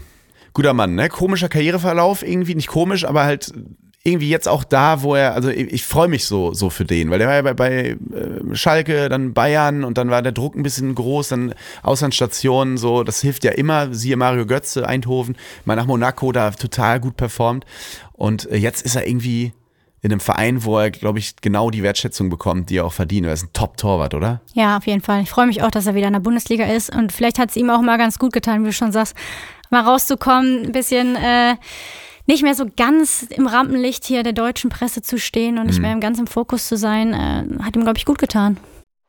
Und nun Werbung. Leute, mir ist was Lustiges aufgefallen und zwar bei unseren Landsleuten, bei den Deutschen. Und zwar, wenn die im Urlaub sind, im Ausland und Englisch sprechen müssen und dann irgendwie nicht weiter wissen bezüglich Vokabeln, dass sie dann irgendwie immer so das überbrücken, so singend oder so. Ja, mit so komischen Geräuschen. Ich kann das schlecht erklären. Ich mach's mal vor. Und zwar, wir bleiben mal im Bereich Fußball. Da heißt es dann irgendwie so, yes, Germany is good äh, in football, but Netherlands, äh, äh. Dann machen die irgendwie immer so. Yes, äh, Inter, very good. Inter, very good. But Milan. Ist euch das auch schon mal aufgefallen? Ich finde das total lustig. Damit man in solchen Situationen nicht mehr singen muss oder so komische Geräusche von sich geben muss, empfehle ich Bubble. Das ist mein heutiger Werbepartner. Bubble, die Sprachlern-App. Ich bin großer Fan. Gerade jetzt vorm Urlaub, Leute. Nochmal was drauf schaffen, damit man irgendwie einen coolen Alltag haben kann im Urlaub. Egal ob in Italien, in Spanien, in England, in Frankreich, wo auch immer ihr Urlaub machen wollt. Mit Bubble habt ihr die preisgekrönte Sprachlern-App mit Sprachkursen für 14 Sprachen an der Hand. Und die Lektionen von Bubble behandeln alltagsrelevante Themen und enthalten kurze, realistische Dialoge direkt aus dem Leben. Und das Coole halt, so kann man, wie gesagt, das Gelernte direkt im echten Leben anwenden und muss nicht. Mm, mm, Spaghetti ist gut, but Pizza. Mm, und da kann man sich einfach gezielt auf mögliche Situationen oder Begegnungen auf Reisen eben vorbereiten. Und alle Lerninhalte werden von einem Team aus mehr als 200 Sprachexpertinnen und Experten erstellt. Und die Lektionen dauern circa 10 bis 15 Minuten nur und passen wirklich in jeden Terminkalender. Und ihr könnt eure Aussprache ab Tag 1 mit KI-gestützter Spracherkennungssoftware trainieren. Und ihr könnt aus einer Vielzahl von Lernmethoden wählen. Und so bleibt das Lernen eben abwechslungsreich und effektiv. Und extra für die Hörerinnen und Hörer meines Podcasts mit dem Code TOMMY, T-O-M-M-I, alles groß, zahlt ihr für sechs Monate und erhaltet zusätzlich weitere sechs Monate eures neuen Bubble-Abos geschenkt. Das gilt aber nicht für Bubble Live. Also, ihr zahlt für sechs Monate und lernt ein ganzes Jahr. Der Code ist bis zum 30.06.2024 gültig und einlösen könnt ihr den Code auf bubble.com slash Audio. Den Link und alle Infos findet ihr auch in den Show Notes. Und jetzt, liebe Freunde, geht es weiter mit Copa TS. Wir müssen eine Sache, äh, wir müssen eine Sache natürlich besprechen, äh, Turit, die völlig, die ja völlig, völlig untergegangen ist in diesem ganzen Bundesliga-Wochenende. Wir haben ja einen neuen Nationaltrainer. Ja. Ich, muss ich gerade einmal einschieben in die Bundesliga, müssen wir jetzt einfach mal durch. Alle Bundesliga-Fans müssen einmal da durch und sagen, oh, jetzt redet er über die Nationalmannschaft. Müssen wir aber kurz. Ähm, Nagelsmann übernimmt die Nationalmannschaft, Vertrag bis 31. Juli 24. Also bis zur EM, ich finde diese Formulierung, da sieht man mal, da kommt die deutsche Sprache so an ihre Grenzen. Bis zur EM. Ja, ich habe auch immer mir so, gefragt, ob die mit zur eingeschlossen ist oder, nicht. Ja. Nach der EM. Bis nach der EM müsste es eigentlich heißen oder einschließlich EM, aber Das bis zur EM wäre ein komischer auch. Trainer. Ja, ja. Äh, Danach übernimmt dann Lorenz Günther Köstner oder ich weiß es nicht. Aber ähm, ja. also, wie findest du das? Wie findest du das denn? Ich finde das, also als Nagelsmann kolportiert wurde, überall dachte ich so, nee, falsche Entscheidung, weil es dann für mich heißt, der muss das dann ja auch vier, fünf Jahre machen, sonst ist ja Quatsch. Und dann hatte ich nämlich in meinem Kopf äh, die Situation, stell dir vor, der spielt eine okay EM, die kommen ins Halb Viertelfinale, Halbfinale oder so. Und nach der EM, die ersten vier Spiele gehen verloren oder nicht, werden nicht gewonnen. Und parallel tritt Klopp in Liverpool zurück. Dann weißt du ja, was in der deutschen Medienlandschaft und in den Kommentarspalten dieses Landes so passiert. Klopp ist frei, jetzt Klopp, Klopp ist frei. Und dann ist ja schon wieder diese Unruhe da. Deswegen, und das für mich war einfach, stand fest, wenn Nagelsmann das macht, macht er das ja nicht nur bis zur EM. Dafür ist er zu jung.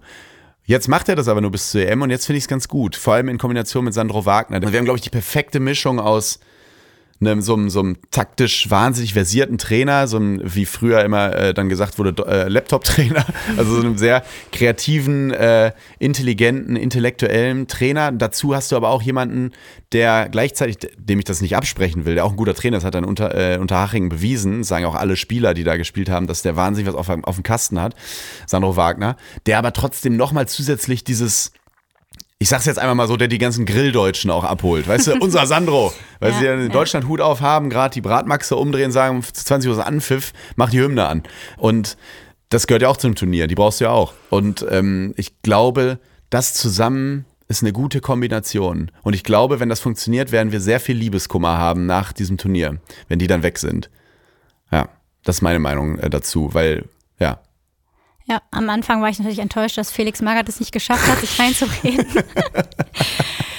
Nein, also ich habe auch erst, als ich die äh, Nachricht dann, oder man hat es ja schon vorher äh, wahrgenommen, ist ja gerüchteweise schon rumgegangen. Ich war erst ein bisschen skeptisch auch, weil ich, weil mein erster Gedanke war, Julian Nagelsmann ist ein Trainer, der so mit seinen Spielideen, Prinzipien eigentlich eine Mannschaft, der muss mit einer Mannschaft jeden Tag arbeiten, um, um seine Spielidee dieser Mannschaft überhaupt zu vermitteln. Und da hatte ich ein bisschen die Angst, das ist ja auch das, was viele gesagt haben, was, was bei unter Flick jetzt falsch war. Wir haben immer mit verschiedenen Aufstellungen gespielt, andere Systeme gespielt und die Mannschaft braucht ja eigentlich gerade eins, Sicherheit, irgendwie ein paar Prinzipien, auf die sie sich stützen kann und dann einfach Fußball spielen. Das ist, glaube ich, das, was die Mannschaft gerade braucht. Und dann habe ich auch gedacht, boah, kann Nagelsmann das? Aber ich habe dann auch ähm, mir die PK angehört, äh, der er vorgestellt wurde. Und er hat ja auch gesagt, er wüsste jetzt schon, was die Mannschaft braucht. Nämlich nicht, dass er da jetzt mit 30 verschiedenen Systemen ankommt, sondern wir müssen jetzt ein paar grundlegende Dinge einmal besprechen. Und die sind dann wichtig und die ziehen wir durch. Und dann habe ich gedacht, ja, okay, doch, er weiß, worauf es ankommt. Und wie du auch schon sagst, ich glaube, Sandro Wagner ist dann auch, ich glaube, er ist dann in dem Kontext auch der perfekte Co-Trainer, weil ich glaube, er ist ein Typ, der auch dann Nähe zur Mannschaft hat, der auch dann gut mit den Jungs ist und die. das Kit, wie man so oft so schön ja, sagt. wirklich, aber das ist Ja. auch dann die Aufgabe eines Co-Trainers. Und ich, ich denke, Stimmt, dass er ja. auch jemand ist, der, der die Mannschaft packen kann, auch mit Ansprachen. Und Ja. ja, ich glaube nicht, dass er jeden Satz mit Männer anfängt. Männer, Graugänse. Ja, ja.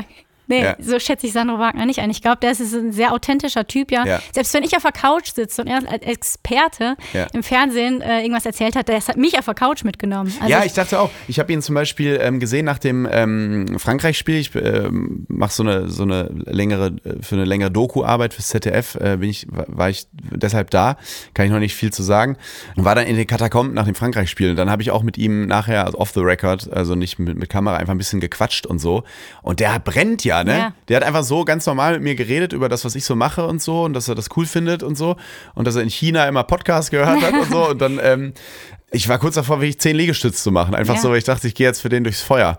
Guter Typ. Also ich finde den ähm, spannend. Ich glaube, da ist keine Kamera dann ähm, nötig äh, während der Ansprachen. Ich glaube, es wird auch mal politisch unkorrekt, mir, kann ich mir vorstellen. mit großer Sicherheit. Ja, Ja. wie damals 2006 beim Sommermärchen, als Klinsmann sagte, Männer, hau eh euch Jürgen, ne? als er dann gesagt hat, das lassen wir uns nicht nehmen und schon gar nicht von Polen. ja, ja.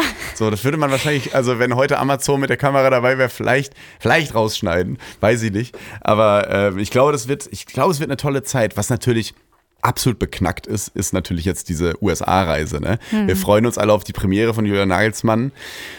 Jetzt findet die in den USA statt. Äh, ist, also das erste Länderspiel ist ja in ähm, Connecticut, in, in Hartford. Allerdings habe ich nachgeguckt, 15 Uhr Ortszeit Anpfiff. Das heißt, äh, drüben beim RTL in Köln-Deutz werden sie das ähm, übertragen um 21 Uhr. Das heißt, die Premiere zumindest können wir ähm, ganz normal schauen. Danach das Spiel in der, bei der USA-Reise gegen Mexiko ist allerdings in ähm, Pennsylvania Ortszeit ganz normal. Das heißt, um 2 Uhr morgens Ah ja, ist dann das andere Spiel. Ähm, Pennsylvania. Hat übrigens mein Englischlehrer immer den Dad-Joke gemacht, wenn dir der Bleistift runterfällt, hast du einen Pennsylvania. ja, siehst du was gelacht? Ja. Funktioniert noch. Ja, so Witze, mit so Witzen kriegst du mich. Ja, fantastisch. Ja. Sehr gut. Ähm, ja, aber ich bin, ich bin sehr gespannt. Ich bin sehr hyped, muss ich sagen. Ich habe so ein bisschen Bock, dieses so Schwamm drüber, alles vom Tisch. Ja. Lass doch jetzt mal Bock auf diese EM machen. So die beiden Jungs, die machen das schon. Ich bin richtig, bin richtig hyped. Hab Bock jetzt, dass Musiala sein Turnier spielt, dass Sané das hält. Wirtz wird geil. Ähm, wir haben die besten Torhüter hinten drin mit, mit Ter Stegen als Eins, schätze ich mal, und Neuer dahinter und so. Wir haben Innenverteidiger, wir haben Rüdiger von Real Madrid, wir haben Ciao vom AC Mailand. Da ist richtig Power drin. Jetzt müssen wir mal ein bisschen Optimismus da reinkriegen. Jetzt mache ich ja fast schon die Ansprache gerade. Kann doch nicht wahr sein. Wenn wirklich Sané und Wirtz und, und Musiala so performen wie gerade, muss der Füllkrug ja nur sein Knie hinhalten und dann gewinnen wir das Ding. Dann, kommen wir, dann hol- kommen wir, äh, holen wir den Titel. Ich sag's dir. Ja. So, und dann zieht Goleo sogar sein Oberteil aus. Ja, ich dachte eine Hose an, ja, Ja. okay. ich freue mich drauf. Ein bisschen dieses Negative wegkriegen. Wir haben eine gute Mannschaft. So, Der Topmöller der Woche. Der Topmüller der Woche. Ähm, der Kicker blickt nach Italien und titelt Inter führt perfekten Saisonstart fort. Das Blatt schreibt, Inter Mailand gewinnt hochverdient zum fünften Mal im fünften Spiel. Beim Schlusslicht der Serie A in Empoli brachte Federico Di Marco die Mailänder per Traumtor auf die Siegerstraße. Und Inter ist jetzt Tabellenführer mit 15 Punkten und hat, das habe ich mir auch angeschaut, äh, in der Vorwoche den AC Mailand, der ja Zweiter ist, im Derby mit 5-1 deklassiert. Das ist schon heftig. So als würde, hätte Bayern vor zwei Wochen freitags Leverkusen 5-0 nach Hause geschickt. Also es ist schon, Inter ist wieder wie in den 90ern gerade. Ja. Inter Mailand für mich wie Real Madrid einfach, das ist so ein Fußballname, Inter Mailand. Und die sind wieder da, wo sie hingehören.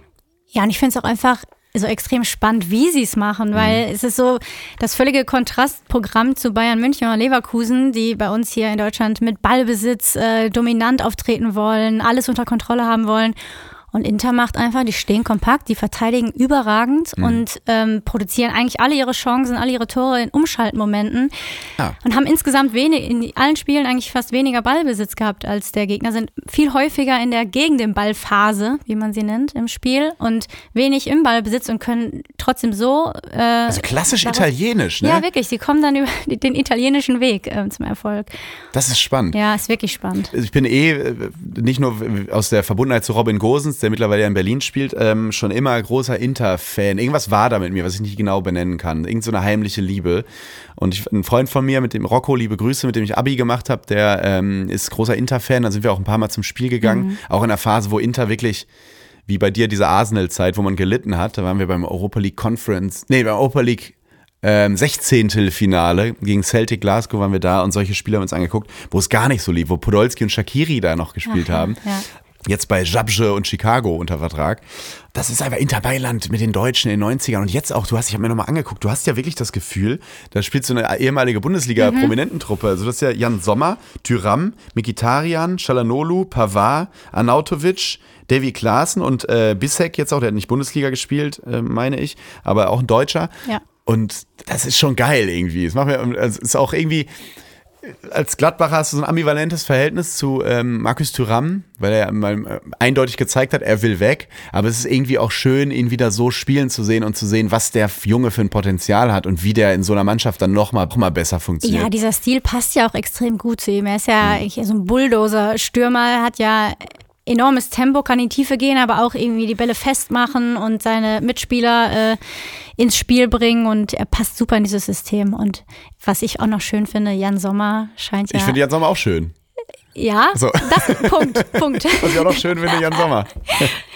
Ja, ja, das wollte ich sagen. Ja, Ja, ja, kommt nichts mehr. Nein, also gerade auch er scheint ja irgendwie eine neue sportliche Heimat gefunden zu haben. Ist hat sich mittlerweile bester Shotstopper der Liga. Was ist Also Shotstopper? Einfach äh, die besten Gehaltene meisten Bälle, ja. Gehaltene Bälle. Okay, dem gönne ich das einfach. Auch nach Ja. dieser blöden Saison bei Bayern. Es war auch der, also dem habe ich so sehr diesen Meistertitel gegönnt. Mhm. Großes, großes Kompliment. Inter macht einfach Bock gerade, muss ich sagen. Der Flopmöller der Woche. Die Bildzeitung schreibt, äh, nach Interview-Eklat, Schalke suspendiert Baumgartel. Es geht um ein Interview von Timo Baumgartel nach dem 1 zu 3 gegen FC St. Pauli. Der Verteidiger hatte offen, aber sachlich die Taktik von Trainer Thomas Reis kritisiert und wirkte dabei schon ganz schön verzweifelt. Hat unter anderem gesagt, gegen spielstarke Mannschaften wie Magdeburg oder St. Pauli wird es so schwer für uns. Dann können wir uns auch nicht beklagen, wenn es nach 30 Minuten 3 zu 0 steht. Jetzt wird Baumgartel mit einer Geldstrafe belegt, muss erstmal mit der U23 trainieren.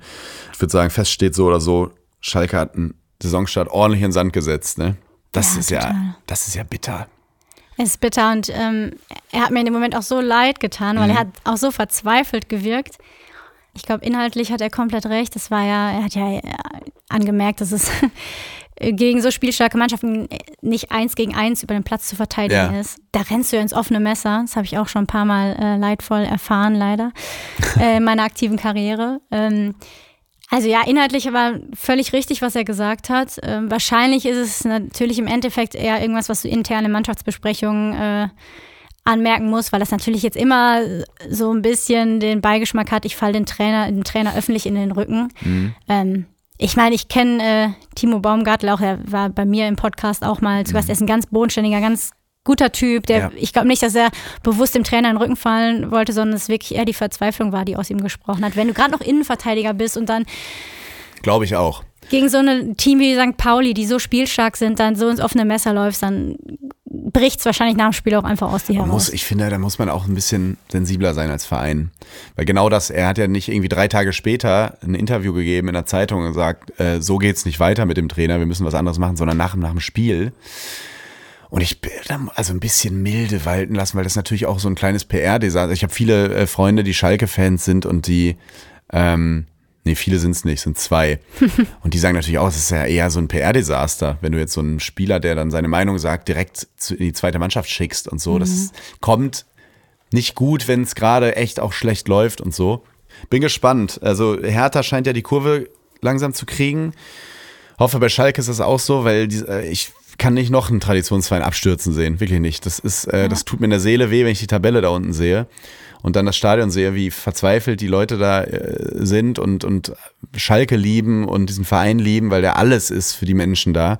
Da, da muss mehr kommen. Wirklich auch mit der Truppe vor allem. Ne? Es ist jetzt nicht so, als hätten die den Kader so ausgedünnt. Das sind die haben ja einen sehr guten Zweitligakader oder einen guten. Und ähm, da muss mehr gehen. Ich glaube aber auch dran. Ich glaube, die sind too big to fail, wie man so schön sagt. Ja, ich glaube schon, aber ich glaube schon, dass es dann im Endeffekt äh, hat, hat er natürlich dann einen Punkt, dass, dass du dann vielleicht ähm, zu mutig spielst. Gerade in so einer Liga, wo auch irgendwie jeder jeden schlagen kann, ähm, wo du schon auch extrem spielstarke Mannschaften hast. Das habe ich das Gefühl, dass Schalke sich dann gerade vielleicht in dem Punkt auch ein bisschen überschätzt.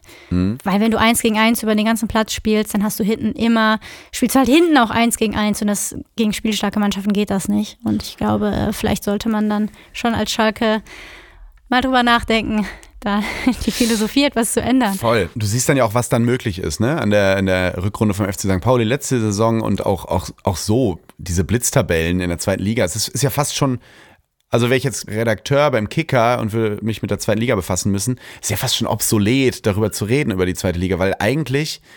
Es wächst, jeder kann jeden schlagen. Du, Ja. äh, Es sind kaum Trends erkennbar, nur so leichte natürlich, aber immer mit kleinen Dellen. Das heißt, du kannst gar nicht irgendwie Artikel schreiben hinsichtlich, boah, bei denen läuft's richtig, da läuft's. Und du kannst immer nur Trends erkennen. 96, Fortuna, Lautern, die machen gerade einen guten Job, aber mal gucken, weil einfach jeder jeden schlagen kann. Ja, das finde ich macht, aber extrem schön. Zu, also mir macht die zweite Liga unfassbar viel Spaß. ja, wirklich. Eigentlich müsste man äh, die zweite Liga journalistisch begleiten, so ab Februar. Ja. Und vorher einfach so wie so eine, wie so eine Gartenplatte so zumachen. Macht ihr mal. Und dann gucken wir gucken mal rein ab Februar, was Ja. dann so los ist. Weil eigentlich ist es wirklich, es ist ja völliger Harakiri. Ähm, aber macht es natürlich auch attraktiv, weil ohne Ende Tore fallen. Ohne Ende. Ich glaube, die, die meisten seit langem. In, insofern, vielleicht stimmt diese alte Floskel, die beste zweite Liga aller Zeiten, Turit. Ja, zweite Liga, äh, spannend. Ähm, über den FC Bayern haben wir jetzt ähm, noch gar nicht geredet. Hast du geschaut? 7-0? Ähm, ja, ich habe die Tore zumindest gesehen. Ich habe das Spiel nicht komplett gesehen, aber Ja. ja. Ich finde es ähm, interessant, wie der, wie der FC Bayern jetzt tra traditionell einfach die VfL Bochum mal 7-0 wegschießt und Harry Kane wieder. Also der macht einfach seinen Job. Ja, hat mich schon begeistert. Für den VfL Bochum tut es mir ein bisschen leid, also für die Fans vor allem, weil äh, es ist ja sehr bekannt, dass VfL Bochum und FC Bayern eine sehr aktive Fanfreundschaft haben. Und als ich den Spielplan gesehen habe, dachte ich so, boah, geil, die Bochumer, das freut mich für die. Schön beim Oktoberfest spielen sie bei ihren Freunden in München. Ähm, das wird bestimmt gut. Ich, hoffentlich haben die genug Stoff da im Augustiner. Hatten sie bestimmt. Aber dann 7-0 auf der Mütze ist natürlich hart. Also Ja, ich, ich hoffe, hart, dass ja. viele schon bei Anpfiff nicht mehr wussten, wie sie heißen. Weil dann, dann ist es, glaube ich, trotzdem ein lustiger Ausflug gewesen. Bis hierhin erstmal vielen, vielen Dank, ähm, Doktor, Frau Doktor. Ich Ja, sag's noch einmal, in Zukunft einfach nur Turit Knag. Ähm, ganz, ganz toll. Jetzt sind alle einmal aus der, aus der, aus der Fünferkette hier gewesen. Hat ganz, ganz viel Spaß gemacht. Ich merke immer, wenn ich mit dir über Fußball rede, dass ich wirklich keine Ahnung habe. äh, toll, dich hier zu haben, toll, dich im Freundeskreis zu haben, immer ein bisschen wieder mehr über Fußball zu lernen. Hat ganz viel Spaß gemacht. Freue mich, wenn du das nächste Mal wieder hier bist. Ähm, und jetzt hören wir nämlich noch ein Interview, was ich geführt habe, äh, rüber nach Los Angeles äh, mit Tom Kaulitz. Jetzt fragen sich viele, wieso denn mit Tom Kaulitz? Ja, der ist riesen FC Bayern-Fan. Und äh, das finde ich interessant, wie man, äh, wenn, wenn 15.30 Uhr nämlich die Uhr schlägt, ist es da 6.30 Uhr. Wie macht man das? Wie guckt man so Fußball? Wie hält man die Liebe hoch? Auch wie, ist, wie hält man den Haussegen hoch, wenn, man, wenn um 6 Uhr der Wecker klingelt, man sich einen Hefeweizen aufmacht, um dann Bayern zu gucken? ähm, das alles hört ihr jetzt. Äh, vielen, vielen Dank, Turit. Ähm, folgt uns auf Instagram, CopperTS und bis ganz bald. Vielen, vielen Dank. Tschüss. Ciao.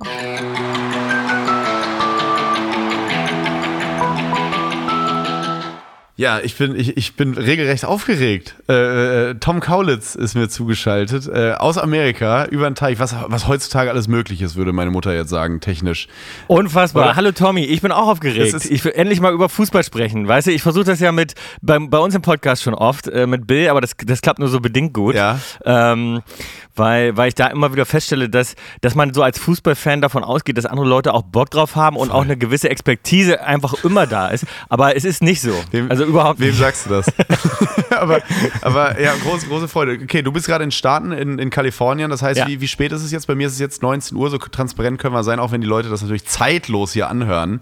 Äh, Das heißt, bei dir Ja. ist es jetzt. Bei mir ist es 10 Uhr 10 Uhr morgens, morgens, also in aller, ja. einer aller, aller Herrgottsfrühe sozusagen. Also für mich ist das, für mich ist das früh, äh, gerade nach dem, äh, nach dem Wochenende, nach dem Bundesliga-Wochenende, weil ich ja wirklich, wenn Bundesliga ist, einfach teilweise halt morgens um sechs Ey, da aufstehen müssen wir muss. gleich unbedingt drüber reden. Das ist so spannend, dass du ja wirklich, Ja. Ähm, weil ich kenne das, ich war auch mal, ich war halt nicht wie du da ähm, äh, wohnhaft, sondern wenn ich da im Urlaub war und äh, Gladbach hat gespielt, da stehst du ja wirklich zu den absurdesten Zeiten auf und guckst dir das an. Ich will aber erstmal direkt wissen, ähm, geboren in Leipzig, aufgewachsen in Magdeburg und Leutsche, warum, warum zum Teufel bist du Bayern-Fan geworden? Kann doch nicht wahr sein. Ja, das fragen viele. Und ehrlich gesagt, ich finde Leipzig auch eine geile Mannschaft. Ich verfolge das auch. Ähm, also es ist Magdeburg mir auf jeden Fall auch gut. Und, und Magdeburg auch Ja. aktuell in der zweiten Liga Ja. ist ja unfassbar, wie es gerade für die läuft. Und ich bin schon total sauer, weil ich wollte eigentlich investieren. Ich habe irgendwie zu, zu Georg gesagt, ich habe gesagt, äh, letztes Jahr habe ich noch gesagt, ich so, Alter, wenn die jetzt aufsteigen und dann sind sie aufgestiegen und jetzt sieht es sogar so aus, als wir die vielleicht sogar, ich meine, es ist vierter Spieltag, wissen wir, oder fünfter Ja. Spieltag, glaube ich, in der zweiten Liga.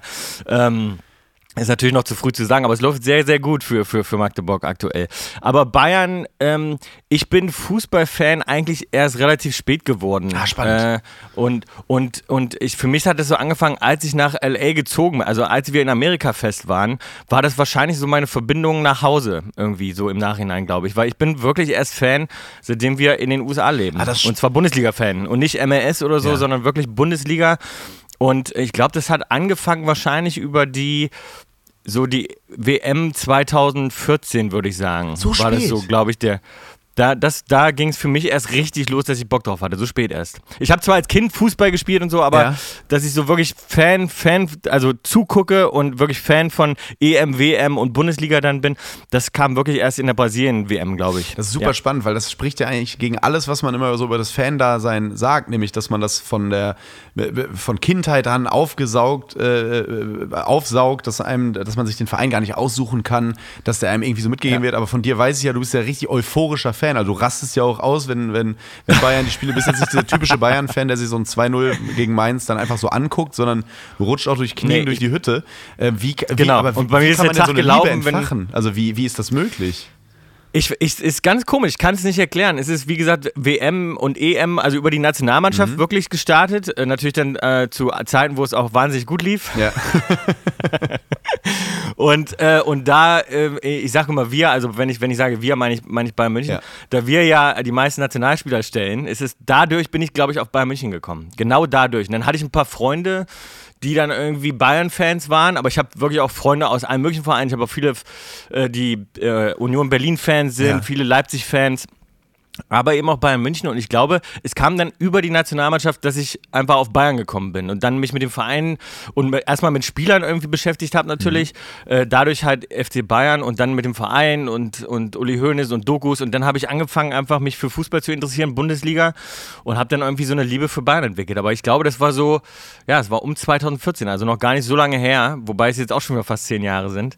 Man denkt immer so, 2014 denkt man immer so, also das ist ja noch gar nicht lange her. Ja. Aber ähm, äh, ja, ist jetzt auch so, wenn man sich, das ist so wie bei Filmen, weißt du, manchmal, wenn man so Filme hat und dann gucke ich immer so durch die iTunes Library und denke so, oh, der Film ist, der ist relativ neu aus 2014. Aber wenn so Leute sagen, sie sind 2002 geboren, dann sind die für mich immer acht, weil ich immer bis 2010 Ja, rechne. ja. Ich weiß auch nicht, wie, wieso das Voll, ist. ja, ja. Ähm, aber eh, genau, ich wollte dich eigentlich fragen, die Bundesliga 60 geworden, was ist deine, was ist deine erste Bundesliga-Erinnerung? Aber das ist ja eigentlich obsolet dann, weil bei dir ist das dann ja spät losgegangen. Oder hast du trotzdem früher so mit Familie manchmal im RAN oder Sportschau Ja. geguckt? Oder, oder, oder warst du beim F Nee, also Magdeburg im Stadion? Ich, ich habe wirklich als Kind Fußball gespielt. Mhm. Position? Ähm, äh, Mittelfeld ähm, und war aber wahnsinnig schlecht. Also es war ganz, also ich war ganz schlecht und habe das nur so hobbymäßig gemacht. Mein Opa hat mich immer da äh, äh, hingefahren, weil meine Ma ich komme aus einer Familie, wo Fußball gar nicht geguckt wird. Okay. Also meine, meine Mom nicht, mein Stepdad, mit dem ich aufgewachsen bin, nicht, äh, mein Bruder sowieso nicht, Bill, äh, also alle, also nicht nur, dass Fußball nicht verfolgt wird, sondern es wird, wird richtig äh, eigentlich gehasst. Also gehasst in dem Sinne, es nervt die Leute so, ne? Ähm, von daher habe ich früher mein Opa immer zum Fußball gefahren und ich habe das ein bisschen hobbymäßig betrieben und habe dann aber durch die Musik einfach so ein bisschen äh, das Hobby natürlich auch aus den Augen, Augen verloren. Und ähm, ja, und dann ging es für mich, und ich habe mich sogar dagegen gewehrt früher. Ich habe das dann so angenommen aus der Familie, als Leute Fußball geguckt haben bei uns im Studio, als wir unser erstes Album produziert haben, da waren wir so 12, 13 Jahre alt Ja. und haben unsere Produzenten dann früher immer Fußball geguckt. Da waren auch viele Bremen-Fans dabei. Und, und wir haben das gehasst, dass wir äh, Pause machen mussten von Musik, um jetzt Fußball zu gucken. Das war für uns völlig, völlig weird. Und dann ähm, haben wir uns da lange gegen gewehrt. Und ich habe auch früher echt keinen Bock drauf gehabt. Und das ging dann wirklich erst los, als ich in Amerika war. Und ich glaube, das war so ein Mix aus Euphorie natürlich, weil es für die Nationalmannschaft so gut lief, damals bei der WM. Und aber auch irgendwie so diese Verbindung nach Hause wirklich. Das also nicht vorgenommen, sondern das, jetzt rückblickend weiß ich, dass das ist, glaube ich, immer so mein so ein Heimatgefühl, Bundesliga zu verfolgen. Ich verfolge natürlich auch ein bisschen so Premier League und so, aber ähm, wirklich hauptsächlich Bundesliga. Das kann ich total nachvollziehen, weil ähm, als ich äh, jetzt in Amerika mal im Urlaub war und dann morgens, das war auch Kalifornien, dementsprechend sehr früh morgens Gladbach geguckt habe, hat mir das, obwohl ich nur im Urlaub war, schon so ein Heimatgefühl gegeben, einfach so die Stimme von Wolf Fuß zu hören in einer, in einer Sky-Konferenz. Einfach so, ich weiß genau, ich kann mir Total. total, vorstellen, was du meinst. Und ich bin am Verzweifeln, weil ich ähm, das wahnsinnig gerne wirklich auch deutsch kommentiert äh, ähm, gucke. Sonst funktioniert es nicht, ne? Das funktioniert. Ich habe auch mal Nee, Gladbach gegen weil- Hoffenheim geguckt in, äh, wo war das? In San Diego. Funktioniert nicht. Äh, ja, genau, aber diese ganzen scheiß äh, äh, Übertragungsdienste sind so gut mittlerweile mit ihrem Ländercode und äh, ich habe schon die besten VPN-Dinger Dinger installiert und ich komme trotzdem jedes Mal wieder, äh, schaffen die das, sozusagen ein Update zu machen und ich kann dann nicht die deutsche Version gucken, weil ich einfach irgendwie im Ausland bin. Ich, und ich verstehe nicht, warum die, jetzt mal im Ernst, warum die sich solche Mühe geben, dass man das aus dem Ausland nicht gucken kann. Ich denke mir immer, wenn ich jetzt, sagen wir mal, die deutschen Rechte gekauft Ja. habe, kann mir es doch, dann installiere ich natürlich so einen Ländercode und gebe mir wahnsinnige Mühe, dass, dass man das aus dem Ausland nicht gucken Mhm. kann, weil ich habe ja nur die deutschen Rechte. Aber im Endeffekt kann es dir doch eigentlich scheißegal sein, dass die sich solche Mühe geben. verstehe ich immer ja, überhaupt nicht. ESPN oder wer auch immer da der Rechtehalter ist in Amerika, die wollen wahrscheinlich, Ja, ESPN. die wollen Mhm. äh, natürlich auch, dass auch im Hause Kaulitz natürlich das dann geguckt wird, wenn die schon die Millionen da hinlegen. Aber ähm, Ja, aber wir können ja an der Stelle mal einen lieben Gruß Ja. rausschicken an die, äh, an die Leute, die die deutschen Rechte haben. Vielleicht schickt ihr mir einfach mal so einen Link, weißt du, ohne Ländercode, wo ich das äh, ich heimlich sagen, kann. schickt dem, schickt dem Tom doch jetzt mal äh, so einen Link. Also äh, einfach mal einen Gruß an die Sebener Straße, die, die Scouts, Ja. und so, die haben schon so eine eigene Kamera, da kannst du das dann gucken. Aber wie stelle ich mir das Ja. vor? Jetzt ist so, äh, ähm, so, eine, so eine sehr investigat pseudo-investigative Frage. 15.30 Uhr. Mhm. Deutscher Zeit. Das ist dann ja bei euch so halb sieben, ne? 6.30 Uhr oder was ist das? Genau, 6.30 Uhr. Ja. So, wie sehr hängt der Haussegen schief, wenn man dann da sagt, so, Wecker, dit, dit, dit, Wecker aus und machst Fernseher an, machst dir einen Hefeweizen auf und, äh, statt Kaffee und guckst erstmal Bayern München gegen Au- den FC Augsburg. Also, äh, Also äh, überhaupt nicht hängt das Okay. schief. Meine Frau liebt Bundeswo äh, Bundesliga-Wochenende, weil ich dann halt einfach. also sie ist doch FC-Fan, ne? nee, also äh, äh, FC Bayern-Fan auch. FC Bayern-Fan. Achso, auch, ich dachte immer Köln. Okay, alles klar.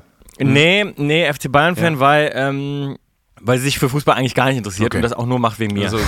Ja, okay. So, und, äh, und es ist, sie liebt Bundesliga-Wochenende, weil, weil wir dann wirklich einfach länger im Bett sind. Dann bist du ja, stehst du zwar, klar, 6.30 Uhr klingelt der Wecker, Mhm. ähm, aber dann ist ja zumindest so, dass ich für die 15.30 Spiele im Bett bleibe und meistens kommt ja noch ein Abendspiel dann auch irgendwie oder ich, oder ich habe noch die Wiederholung vom Freitagsspiel irgendwie auf dem Ah, Schirm. die guckst du auch. Du guckst ja nicht nur Bayern. Nee, nee, ich gucke also wirklich, also viele Spiele, also, im, im, also alle Top-Spiele natürlich irgendwie, Mhm. ähm, aber im, im, im Zweifel immer, also Dortmund-Spiele gucke ich mir immer an, also alle, die so, ja, die Top, Top 5, Ja. Top 4 Mannschaften irgendwie so, die gucke ich, da gucke ich schon mir die Spiele an. Ähm, und äh, ja, und das ist dann eigentlich immer schön. Wir machen uns dann zusammen Bier auf, äh, 6.30 Uhr und dann, und, und dann wird Fußball geguckt. Oder ihr seid noch wach, ehrlich gesagt. Oder, manchmal ist Oder er- wir sind noch manchmal wach, ist das kommt bestimmt auch noch, noch wach, oder? Ehrlich gesagt. Das stimmt. Ja, kann ich mir auch gut vorstellen. Wenn du jetzt in, in Deutschland dann, nee, nee, anders gefragt. Du hast ja eben über die Produzenten geschimpft, die damals alles getimed haben nach Bundesliga oder nach Fußball gucken. Jetzt kannst du die ja ganz gut verstehen, oder? Gehst du mittlerweile Leuten auf den, äh, auf den Sack damit? Also, ey, Bill, ich kann jetzt nicht. Total. Das, äh, den Song schreiben wir gleich zu Ende weiter. Jetzt, äh, kommt hier gleich äh, Elversberg gegen Fürth. Das muss ich, noch, muss ich mir noch reinziehen. Ja, also es ist so, dass, dass ich das schon versuche mittlerweile in unseren Kalender einzubauen. Ähm, dass ich, also ist dass ich wirklich Ja, sage, okay, dass ich wirklich sage, okay, ähm, Ja.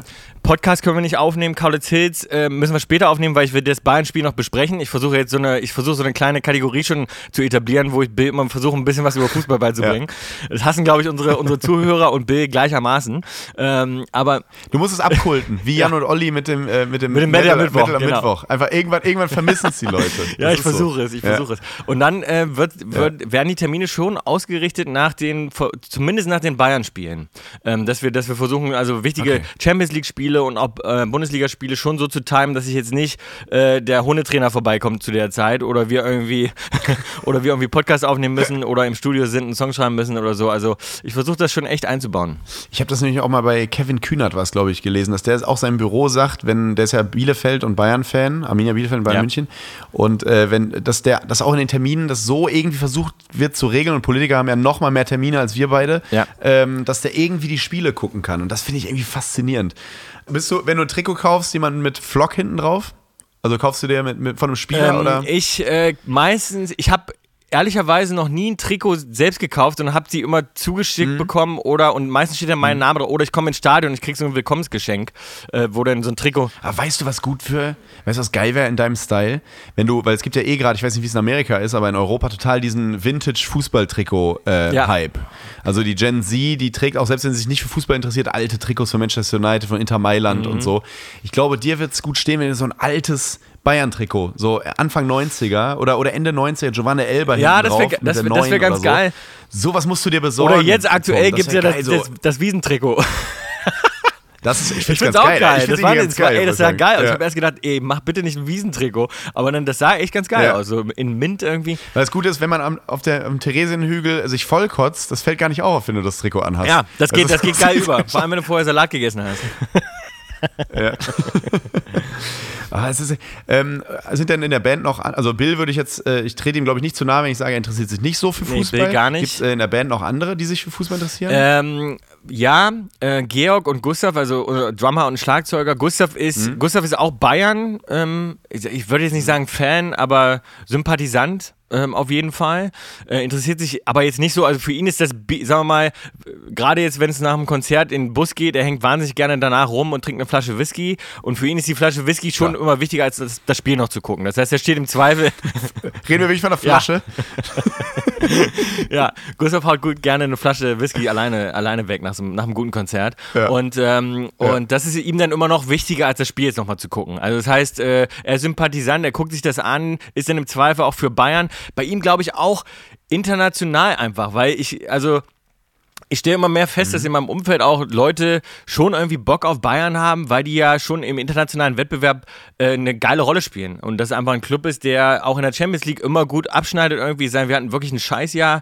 Ähm, aber dadurch, dass die Leute, glaube ich, eh auch viel, also es gibt viele äh, Fußballbegeisterte, die jetzt gar nicht unbedingt Bundesliga oder Premier League verfolgen, die aber Bock auf internationalen Fußball haben, die dann zum Beispiel mal Champions League gucken, äh, natürlich die Nationalmannschaften verfolgen und so und dadurch dann schon auch irgendwie Bock auf Bayern haben, weil man ja schon sagen muss, leider, also ich würde mich ja auch freuen, wenn es mal anders wäre, aber schon ja so ist, dass, dass Bayern auch gerade im internationalen Fußball einfach die größte Rolle spielt, so in den letzten Jahren, Jahrzehnten. Total. Also, und ich finde es interess ich interessant, weil wir beide, ich würde dir jetzt gar nicht unterstellen, dass du kein richtiger Fan bist, das würde ich nie machen, ähm, aber wir beide uns dem Fußball ganz anders genähert haben. Ich ja eher so über den, über den Leid mit, mit D geschrieben, ähm, einfach Gladbach-Fan in einer Zeit geworden, in der es nicht gut lief, einfach weil ich dieses ganz unten sein und mit einer Mannschaft zusammen durch die, durchs Tal gehen und immer mal wieder am Abstieg kratzen und auch nicht. Das habe ich geliebt. Underdog-Rolle habe ich geliebt. Und du näherst dich dem Ganzen ja eher so ein bisschen, das, ich glaube auch, weil es dein Wohnort ist, ein bisschen amerikanischer, ne? So ein bisschen geil, die spielen Real Madrid, lass die mal Ja. weghauen, lass mal viele Titel holen und Total. so. Äh, das ich habe mich quasi über das den, über den Erfolg ja auch genährt. Ne? Das ist äh, also Ja. sozusagen, also Nationalmannschaft wahnsinnig erfolgreich, dann wie gesagt Bayern. Und dann sagen, ich kriege das ja oft vorgeworfen, sagen die Leute, ja gut, da hast jetzt die Bayern ausgesucht, das ist ja auch das Einfachste sozusagen sozusagen, ne? Aber man leidet natürlich für so einen Aber das ist American Sports. Du gehst, glaube ich, wie die Genau. amerikanischen Sportfans daran. Das ist ja auch Total. so. Suchst Und ich hab- auch keine, keine NFL-Mannschaft aus, die richtig schlecht ist. Nee, genau. Und Oder ich hab, und ähm, ich habe äh, NHL, und ich habe ja. sozusagen, also ich beneide so, eigentlich schon auch sozusagen die Variante, dass viele in Deutschland sind und dann in der Region. Ich meine, ich finde das so geil, wenn du jetzt zum Beispiel aus auch aus einer kleineren Stadt kommst, ne, jetzt zum Beispiel oder in, weiß ich nicht, in Mainz auch. Und dann hast du einfach bis Mhm. Ja. in Mainz und du hast eine Bundesligamannschaft. Ich meine, das ist doch total geil. Also ich sage jedes Mal, wenn ich irgendwie durch, durch Deutschland fahre oder auch in Leipzig und ich so denke so, ey, Leipzig, ich bin da geboren, wirklich nur geboren. Ne? Ich, Mhm. ich bin da, glaube ich, im Alter von anderthalb ist meine Mom mit uns nach, äh, nach Magdeburg gezogen. Ähm, Mhm. Aber ich dachte mir so, immer wenn ich in Leipzig bin, denke ich mir so, ey, wenn ich hier aufgewachsen wäre und ich hätte jetzt eine, so eine geile Bundesligamannschaft, das ist doch total Mhm. mega, ey. Da hätte ich sowas von der Dauerkarte und würde, das, was für so eine Region ist das und für so eine Stadt ist das total geil. Aber ich wohne halt nicht in München. Ja, ja. Ich, ich glaube aber, wenn du in, dort geblieben wärst und Mhm. äh, nicht, nicht Star geworden wärst, Musiker geworden wärst, ich glaube, du wärst eher Magdeburg-Fan. Mhm. Weil ich, ich versuche, ich lese gerade irgendwie raus, dass du schon diesen krassen Enthusiasmus, diese Fanliebe hast und die du, glaube ich, von Geburt an nicht bekommen hast, weil es einfach in der Familie niemand geguckt hat. Das Ja. war bei mir auch einfach der Grund. Mein Vater hat mir ein Trikot gegeben, dann war ich Gladbach-Fan. Ja. Ähm, und, äh, und ich glaube, dass du dann eher du würdest Magdeburg, du würdest, glaube ich, auch mit über den Leid und über, über diesen. Kann gut die, sein und ähm, vor allem jetzt, wo. das Underdog-Ding. Jetzt- und äh, was ist genau, das ist die Frage, wenn die so weiter performen, was ist denn nächste Saison äh, bei Magdeburg gegen Bayern und du kriegst Einladung als, als VIP? Äh, Was, mit welchem Sitz stehst du dann wie Martin Schulz, so mit so einem links Magdeburg, rechts Bayern-Schal oder musst, da musst du dich, Ja. da musst du dich da positionieren? musst du dich Tom? positionieren und ich glaube, es wird Ja. immer Bayern sein für mich. Finde ich aber stabil dann. Das ist ja das, was dir so ein bisschen vergönnt bleibt da drüben, dass du ähm, dieses, das kann man nicht genau erklären, was das ist, aber diese Luft, die in der, oder diese Atmosphäre, die in der Luft ist, diese Ambiente bei einem Heimspieltag, in, wenn du in einer Bundesliga-Stadt bist, egal ob es Gladbach ist, München, ähm, Hamburg, Mainz, keine Ahnung, aber wenn da ein Heimspiel ansteht, da ist, irgend, ist irgendwas knistert. Ich glaube das wirklich, du kennst es ja, du kennst es ja von der Musik, wenn du in einer, du bist in einer Venue, in einer Halle und die ist noch leer, ihr macht Soundcheck und dann stehst du aber, die, plötzlich, eine Stunde später ist die Halle voll und stehst hinterm Vorhang, irgendwas knistert, irgendwie Menschen erzeugen da, glaube ich, irgendwie äh, unterbewusst irgendwas von, irgendeinem Strom, wenn die angespannt sind. Ich finde, das ist mal so ein volles Kino, ein leeres Kino, ein volles Theater, ein Absolut. leeres Theater. Total. Also wenn du blind wärst und taub, du würdest es trotzdem spüren. Da Ja. bin ich absolut überzeugt. Ähm, und das ist dir leider natürlich dr- drüben ein bisschen vergönnt. Absolut, das ist, Ah, das ist vergönnt. ja. Ich kriege auch immer mal wieder so, ja, MLS-Annäherung, weil dann so ein paar Kumpels sagen, äh, ja, lass uns doch mal zum MLS-Spiel gehen und so. Und dann, aber das ist, es ist, es ist einfach nicht das Gleiche. Das ist so, ja klar, dann gucke ich mir irgendwie LA an, aber äh, das ist äh, Galaxy dann, ne? Oder FC? genau Galaxy, aber Ja, ist, ist dann auch. Ach, also im Stadion ist es, die, die Atmosphäre kannst du gar nicht vergleichen. Die Euphorie wird Mhm. in Amerika natürlich immer größer, auf jeden Fall. Auch über die WMs. Ne? Also man merkt schon, dass Mhm. das Fußball hier definitiv größer wird, aber du hast halt hier Baseball, Football, Basketball, die natürlich einfach vom Hype und vom, äh, von der Kultur her schon so viel mehr verankert und so viel mehr Hype haben natürlich in Amerika. Da kommt Fußball natürlich lange nicht ran. Ähm, Aber hast du, hast du äh, bei Galaxy äh, Bale und Ibrahimovic live spielen sehen? Nee. Warst du da mal im Stadion? Nee. Ah, okay, schade. Nee, nee, nee, genau. Das, das, das, so ist es denn auch, dass man dann über die Spieler dann kommt. Ne? Viele sagen dann so, ja, aber Bale mal angucken und so. Aber die, das. Oder jetzt auch natürlich Messi in Miami, so, das ist natürlich schon irgendwie Genau. ganz geil. Ne? Das, das würde ich mir auf jeden Fall mal, mal angucken, aber ähm, es ist schon auch was anderes, wenn man die, diese Superstars dann da so sieht. Ne? Die kommen ja dann auch direkt gewechselt und schießen dann in den ersten drei Spielen zwölf Tore. und, und es ist ja auch irgendwie geil, aber daran merkst du natürlich, dass, dass auch äh, die, die Liga, das ist natürlich schon irgendwie ein anderes Level. Also das kann, das kann man jetzt mit Ja. Bundesliga noch nicht vergleichen. Und auch der, und auch der, der Hype sozusagen bei den Spielen und, und, und die Fankultur ist natürlich noch nicht die gleiche. Aber es Vor allem, geht in eine gute Richtung. Ey. an. ne? Natürlich gibt es diese Messi-Mania, über die alle reden und dadurch äh, wird der Fußball größer aber, und, und David Beckham und sein ganzes Engagement. Ja. Aber ich denke auch, das kannst du dann bestätigen oder widerlegen, aber das in zweieinhalb Jahren ist da einfach eine fucking Weltmeisterschaft ne, in Amerika. Ich glaube, Ja. das ist auch ein Und das Grund. wird richtig geil. Ja, glaube ich auch. Ja. Und ich habe auch unbedingt, ich will unbedingt dahin. Ich will, ich Total. will mir so einen Wo- Wohnwagen mieten und irgendwie von oben Vancouver runterfahren und jedes Spiel und dann irgendwie in Los Angeles spielt dann irgendwie Costa Rica gegen Belgien. Da bin ich aber sowas von dabei. Irgendwie so auf sowas. Voll, ich- total. Ich freue mich da so drauf. Das Seit wird das auch vergeben wurde, plane ich das mit einem Kumpel, dass wir das machen. Geil. Das wird nämlich auch, das wird auch richtig was bewegen. Also auch hier, das wird, glaube ich, das wird, also ich hoffe dann auch, dass in dem Wettbewerb dann wirklich die USA auch ziemlich weit kommen. Das wäre, das wäre, glaube ich, Ja. geil, so für, für die Entwicklung vom Fußball hier. Äh, wäre das, glaube ich, super. Gastgeber, dass die so einen Hype entwickeln und das klappt ja auch oft, dass die Gastgeberländer dann relativ weit kommen. Ähm, Von daher. Kanada auch sehr gute Mannschaft. Kanada auch eine geile Kanada Mannschaft. Mit Dime Davies. Mit Davies. Mit Dime Davies vom FC Bayern. Mein Lieblingsspieler ja, Mexiko eigentlich. sowieso. Mein Lieblingsspieler beim Ja, geiler Spieler, ne? Ey, Davies, Geiler Spieler. Mega geil. Mega geil. Ja. Und ich hoffe, dass das echt eine Euphorie hier entfacht und ich bin natürlich auch dabei. Ich versuche auch den Kindern äh, hier zu Hause Fußball immer näher zu bringen. Sind natürlich jetzt auch mittlerweile alle Bayern-Fans und, ich, die haben, und die haben auch Bock natürlich auf die, auf die WM. Also die, die freuen sich da auch schon drauf und, und ich werde natürlich mit den Kindern und auch Kumpels werde ich, werde ich mir so viel Spiele wie möglich angucken. Und nun Werbung. Leute, fandet ihr den Frühling wettertechnisch nicht auch total merkwürdig bislang? Wettertechnisch auch übrigens gutes Wort, sehr deutsch. Wettertechnisch. Wie ist denn das so sonnentechnisch bei euch im Urlaub? Herrlich, egal. Fandet ihr denn nicht auch ähm, wahnsinnig merkwürdig den äh, Frühling bislang? Es war mal kalt, mal warm und, und ich komme da immer ganz durcheinander, was Schlaf angeht, aber auch was Ernährung angeht, weil ich habe bei warmen Temperaturen einen ganz anderen Appetit auf andere Dinge, als wenn es kalt ist.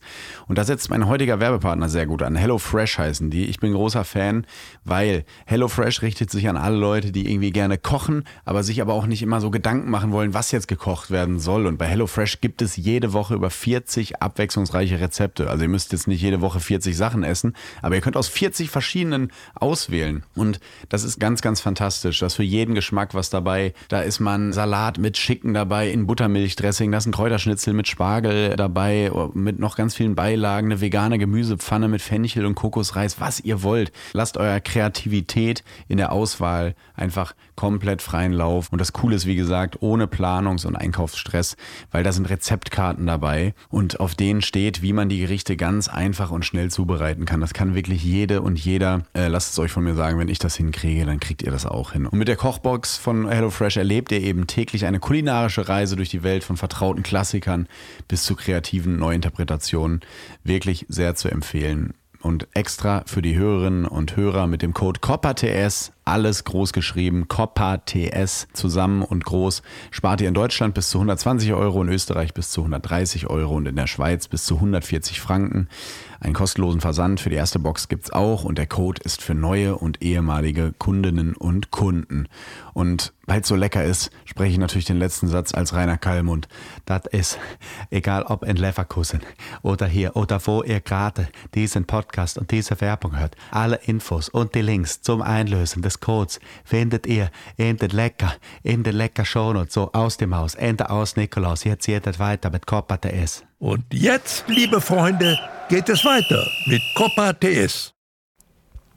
Ja, da, genau, das wollte ich auch fragen, ob du die Karten holst. Oh, Aber ja, ne, definitiv, definitiv auf jeden Fall. Deutschland geht ja jetzt bald äh, auf ähm, USA-Reise. Da kannst du ja mit, mit in etwas humaneren Zeiten. Die Spiele sind leider auch, die Länderspiele sind an der Ostküste. Ah, ja. Äh, Ich glaube Philadelphia und Connecticut gegen Mexiko in die USA. Aber zumindest, da musst du nicht um 6 Uhr aufstehen, Tom. Da kannst du, glaube ich, auch mal so um, um 10 oder so. Da könnt ihr auch mal zum zweiten Frühstück euch Zum das zweiten Hefeweizen Frühstück, genau. Dann geht das Bier Ja. leichter runter. Ja. Ähm, Nochmal ähm, noch mal ganz äh, noch mal zurück zur Bundesliga. FC Bayern, was glaubst du, ist drin äh, mit dem Kader? Ich, äh, ich mache mir natürlich schon ein bisschen Sorgen, ähm, Mhm. weil wir jetzt, ne, also wissen ja alle, sind ein paar Transfers nicht, nicht funktioniert haben und Mhm. äh, wir gerade so auf der, auf der Sechserposition äh, relativ dünn sind. Ich finde aber, Tore hat das jetzt ganz gut umgestellt auch. Ich, also ich, ich, ich glaube, wenn alle fit bleiben, wenn sich jetzt nicht Mhm. ein Kane verletzt und, und irgendwie ein Kimmich verletzt oder so, dann glaube ich, wird das schon, kommen wir ganz gut durch bis zum Winter. Aber Leverkusen Mhm. spielt absolut geilen Fußball, wobei man sagen muss, in der letzten Partie haben wir uns natürlich alle angeguckt, Bayern-Leverkusen. War es schon so, dass Leverkusen auf ein 2-2 gekommen ist, da kann man sich ja immer streiten, aber auf ein 2-2 gekommen ist, nur über einen Freistoß und einen Elfmeter. Ne? Das Ja. war so, Aber Boniface hatte auch Chance ohne Ende. Ey, schon, auf jeden Fall. Aber, Ja, aber ja. auch umgekehrt muss man sagen, dass Radetzky Auch auch, einen mega Tag Ja. hatte. Ja. Also der hat auch echt ein paar Dinger da weggekratzt, ey, krass. Aber ähm, ja, ich glaube, dass also Leverkusen auf jeden Fall unter den Top 4 äh, kommt, kann ich mir gut Ja. vorstellen. Also, also auf jeden Fall in der Winterpause werden wir Leverkusen unter den Top 4 haben. Äh, genau wie Bayern. Ich hoffe natürlich auf der Eins. Gibt's da Ähm, eigentlich, wenn Bayern jetzt so einen dicken Titel holt, das stelle ich mir dann total einsam vor. Du sitzt dann da, jubelst ohne Ende, machst dir vielleicht äh, eine Flasche Shampoos auf und eine Flasche Bier und dann aber wohin mit der Euphorie? Also ich würde dann sofort in die Stadt gehen und mit anderen Fans so feiern. Du bist dann, kannst du in irgendeine Sportsbar gehen oder äh, kannst Ja. du irgendwas machen oder, oder fährst du dann mit dem Twingo rum, machst deine eigenen Autokorso? Also was, durch Beverly Hills? Ja. Nee, nee, was, will der Kaulitz da schon wieder? äh, Magdeburg ist aufgestiegen. ich weiß es nicht, aber Ja, aber, es, ist ein, äh, es, ist, es ist wirklich ein bisschen einsam. Es ist ein bisschen traurig, Ja. auf jeden Fall. Aber ich, Ja. ich versuche dann, also bei so wichtigen Spielen oder wenn wir dann wirklich Meister werden oder es ist so ab, absehbar, dass man so fette Spiele gewinnt oder auch in der Champions League es gut läuft, versuche ich schon, dass ich dann immer ein paar Leute einlade und wir im Garten dann zusammen gucken und man so zwei, Ach, cool, drei ja. Bayern-Fans hat und man sich zumindest zu viert freut. So. Ähm, Ja. Aber äh, ich muss sagen, die Leute lassen sich schon von der Euphorie anstecken. Also die Partys werden, ich, im, im Zweifel plane ich immer eine Party nach einem wichtigen Spiel. Das heißt im Auch Garten. mit anderen Deutschen, die man Ja. kennt. Also ich muss jetzt natürlich aus dem Ja, es kommt ja- es kommt ja zum Beispiel- Frau Ludewig in mir fragt natürlich, weil in Monaco gibt es ja diesen Stammtisch um Robert Geis mit Kevin Volland, der jetzt mittlerweile Union ist. Und Ach, echt? Nü Nübel und so und Hülkenberg. Gibt es angeblich diese, diesen berühmten äh, Monac monegassischen Stammtisch? Gibt es in Los Angeles auch so, dass du dann irgendwie Ja, also- Christoph Walz Bayern spielt? Oder Nee, bei, bei, bei uns sind es echt Deutsche. Wer ein absoluter Die-Hard Bayern-Fan auch ist, ist der Thomas Hajo. Der kommt äh, gerne, ja. der kommt dann gerne zum Barbecue vorbei, ist auch absoluter Fußballexperte und mega Bayern-Fan. Der, ist, der will ich planen, ne? Und ja. der, der hat auch wirklich Ahnung und äh, wir schreien dann zusammen, also gerade in der Saison, wo wir, keine Ahnung, hier diese acht Titel geholt haben, das, äh, da, war, Ja. da, da war der so in L.A. gerade und wir haben einfach jedes Spiel zusammen geguckt, haben äh, zugesehen, wie wir Barcelona an die Wand gespielt haben und da war die Euphorie natürlich äh, riesig und ähm, die Kinder sind dann mit draußen, alle haben Bayern-Trikots an, Heidi hat dann auch ein Bayern-Trikot an und dann geht's hier schon, dann geht die Party gut ab und ich, ich ziehe selbst Bill ein Bayern-Trikot an dann. und Bill wenn ist einfach happy, wenn alle happy Bill ist sind. einfach happy, wenn alle happy sind und der Champagner fließt. Ja, fantastisch. Klassischer Dienstag einfach. Ja. Ähm, und eine letzte Frage habe ich noch. Hast du auch, weil das nehme ich an mir so wahr, ich weiß nicht, ob es an diesem Projekt Copper TS liegt oder an, an äh, daran, dass es immer so Geisterspiele durch die Pandemie gab und dann diese Katar-WM, die ich sehr kritisch sah. Ja. Aber hast du auch das Gefühl, dass irgendwie gerade alles wieder so ein bisschen, dass man ein bisschen euphorischer ist, mehr Bock hat auf Fußball gerade? Also irgendwas ist, also bei Ja. mir, ich nehme das so wahr, dass ich wieder mehr gucke, interessiere mich, ich gehe zum Kiosk, kaufe mir den Kicker und so und lese irgendeinen Artikel über, über äh, den 1. FC Nürnberg und so. Ich weiß nicht, ich saug gerade wieder alles auf, wie als wäre ich zwölf. Es fühlt sich fantastisch an, als hätte ich wieder ein Hobby. Das ist natürlich mega, aber es ist schon insgesamt so, dass man, dass ich das Gefühl habe, dass nach dieser WM, die ja, die ja sehr, sehr viele Leute kritisch gesehen haben, ähm, zu Recht finde ich, und, und, äh, und ähm, ja, und auch nach dieser Meisterschaft ähm, der letzten, die ja sehr knapp war, wo wir gerade schon drüber gesprochen haben, mega spannendes Rennen nochmal zum Schluss hatten, wirklich am letzten Spieltag, dass die Leute, glaube ich, schon wieder mehr Bock bekommen haben. Und es auch Mannschaften gibt, wie da zähle ich zu Union Berlin, da, da könnte vielleicht auch bald Magdeburg zuzählen, wo es einfach so Mannschaften gibt, die wahnsinnig schnell auf einmal äh, äh, wechseln von zweiter Bundesliga, dritte Bundesliga in die zweite, zweite in die erste und man auf einmal sieht, oh wow, hier ist echt was möglich. Ne? Es gibt auch noch, es gibt auch noch Kader, die auch nicht die finanziellen Möglichkeiten haben, äh, wie sie Top-Clubs, aber die trotzdem auf einmal wahnsinnig erfolgreich sind. Und ich glaube, all diese Freiburg, Stuttgart, ne? Freiburg, Ja, Stuttgart, Stuttgart total. Ne? Ja. ähm, und ich glaube, dass, dass all diese Dinge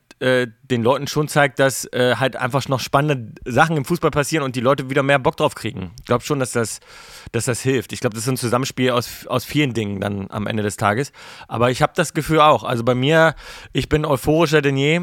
Ähm, für mich ist der Sommer immer, immer ein bisschen ätzend, auch, auch im Urlaub. Ich vermisse Fußball einfach. so, das Ja, ne? Sommerloch ist für mich immer anstrengend. Dieser Phantomschmerz. Man, ja. äh, Du hast den schönsten Pool vor den schönsten Strand, hast ein ka- eiskaltes Bier in der Hand, aber es ist trotzdem Samstag 15.30 Uhr. Ja. Und, es- denkst so, irgendwas ist doch eigentlich Ja, gerade. ja. Das Und ich denke so, ich denke so, der Hangover ist einfach, macht mehr Spaß, wenn man im Bett liegt und Fußball guckt. So. Ja. ja, ja, stimmt. Wenn ich um 15.30 Uhr noch Hangover hätte, dann würde ich über meinen Alkoholkonsum nachdenken. Bei dir, dir soll es verziehen, was 6.30 Uhr ist. Ja. Aber Tom, wir, beide, wir beide bleiben auf jeden Fall dran, egal was im Fußball passiert. Die beiden Tommys gucken zu. Auf jeden Fall. Ähm, hat mir, ich hat mich sehr, sehr gefreut. Lass uns das bitte mal irgendwann wiederholen. Gerne. Äh, ganz liebe Grüße an deinen Bruder, äh, an deine Frau und äh, ich, ich denke jetzt morgens äh, an, dich, wenn ich um 6.30 Uhr vom Feiern nach Hause komme, denke ich, der Tom klingelt gerade die Casio, der guckt sich jetzt ein Bayern-Auswärtsspiel an. Genau. Und, äh, Ja, mach das ich gerne. Jetzt nie mehr lassen. Vielen, vielen Dank. Danke. dir. Hat Spaß gemacht. Liebe Grüße. Liebe Grüße. Ciao, ciao. Ciao.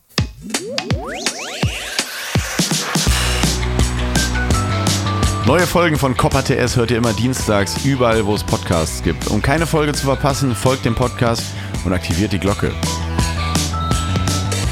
Copper TS ist ein Studio Womans Original. Executive Producer Konstantin Seidenstücker und Jon Hanschin. Redaktion Gregor Rühl und Tobias Ahrens. Ton und Schnitt Jonas Hafke. Vielen Dank an unser Ensemble, an Dr. Turit Knag, Jana Wosnitzer, Terence Boyd, Gregor Rühl und Christoph Kramer.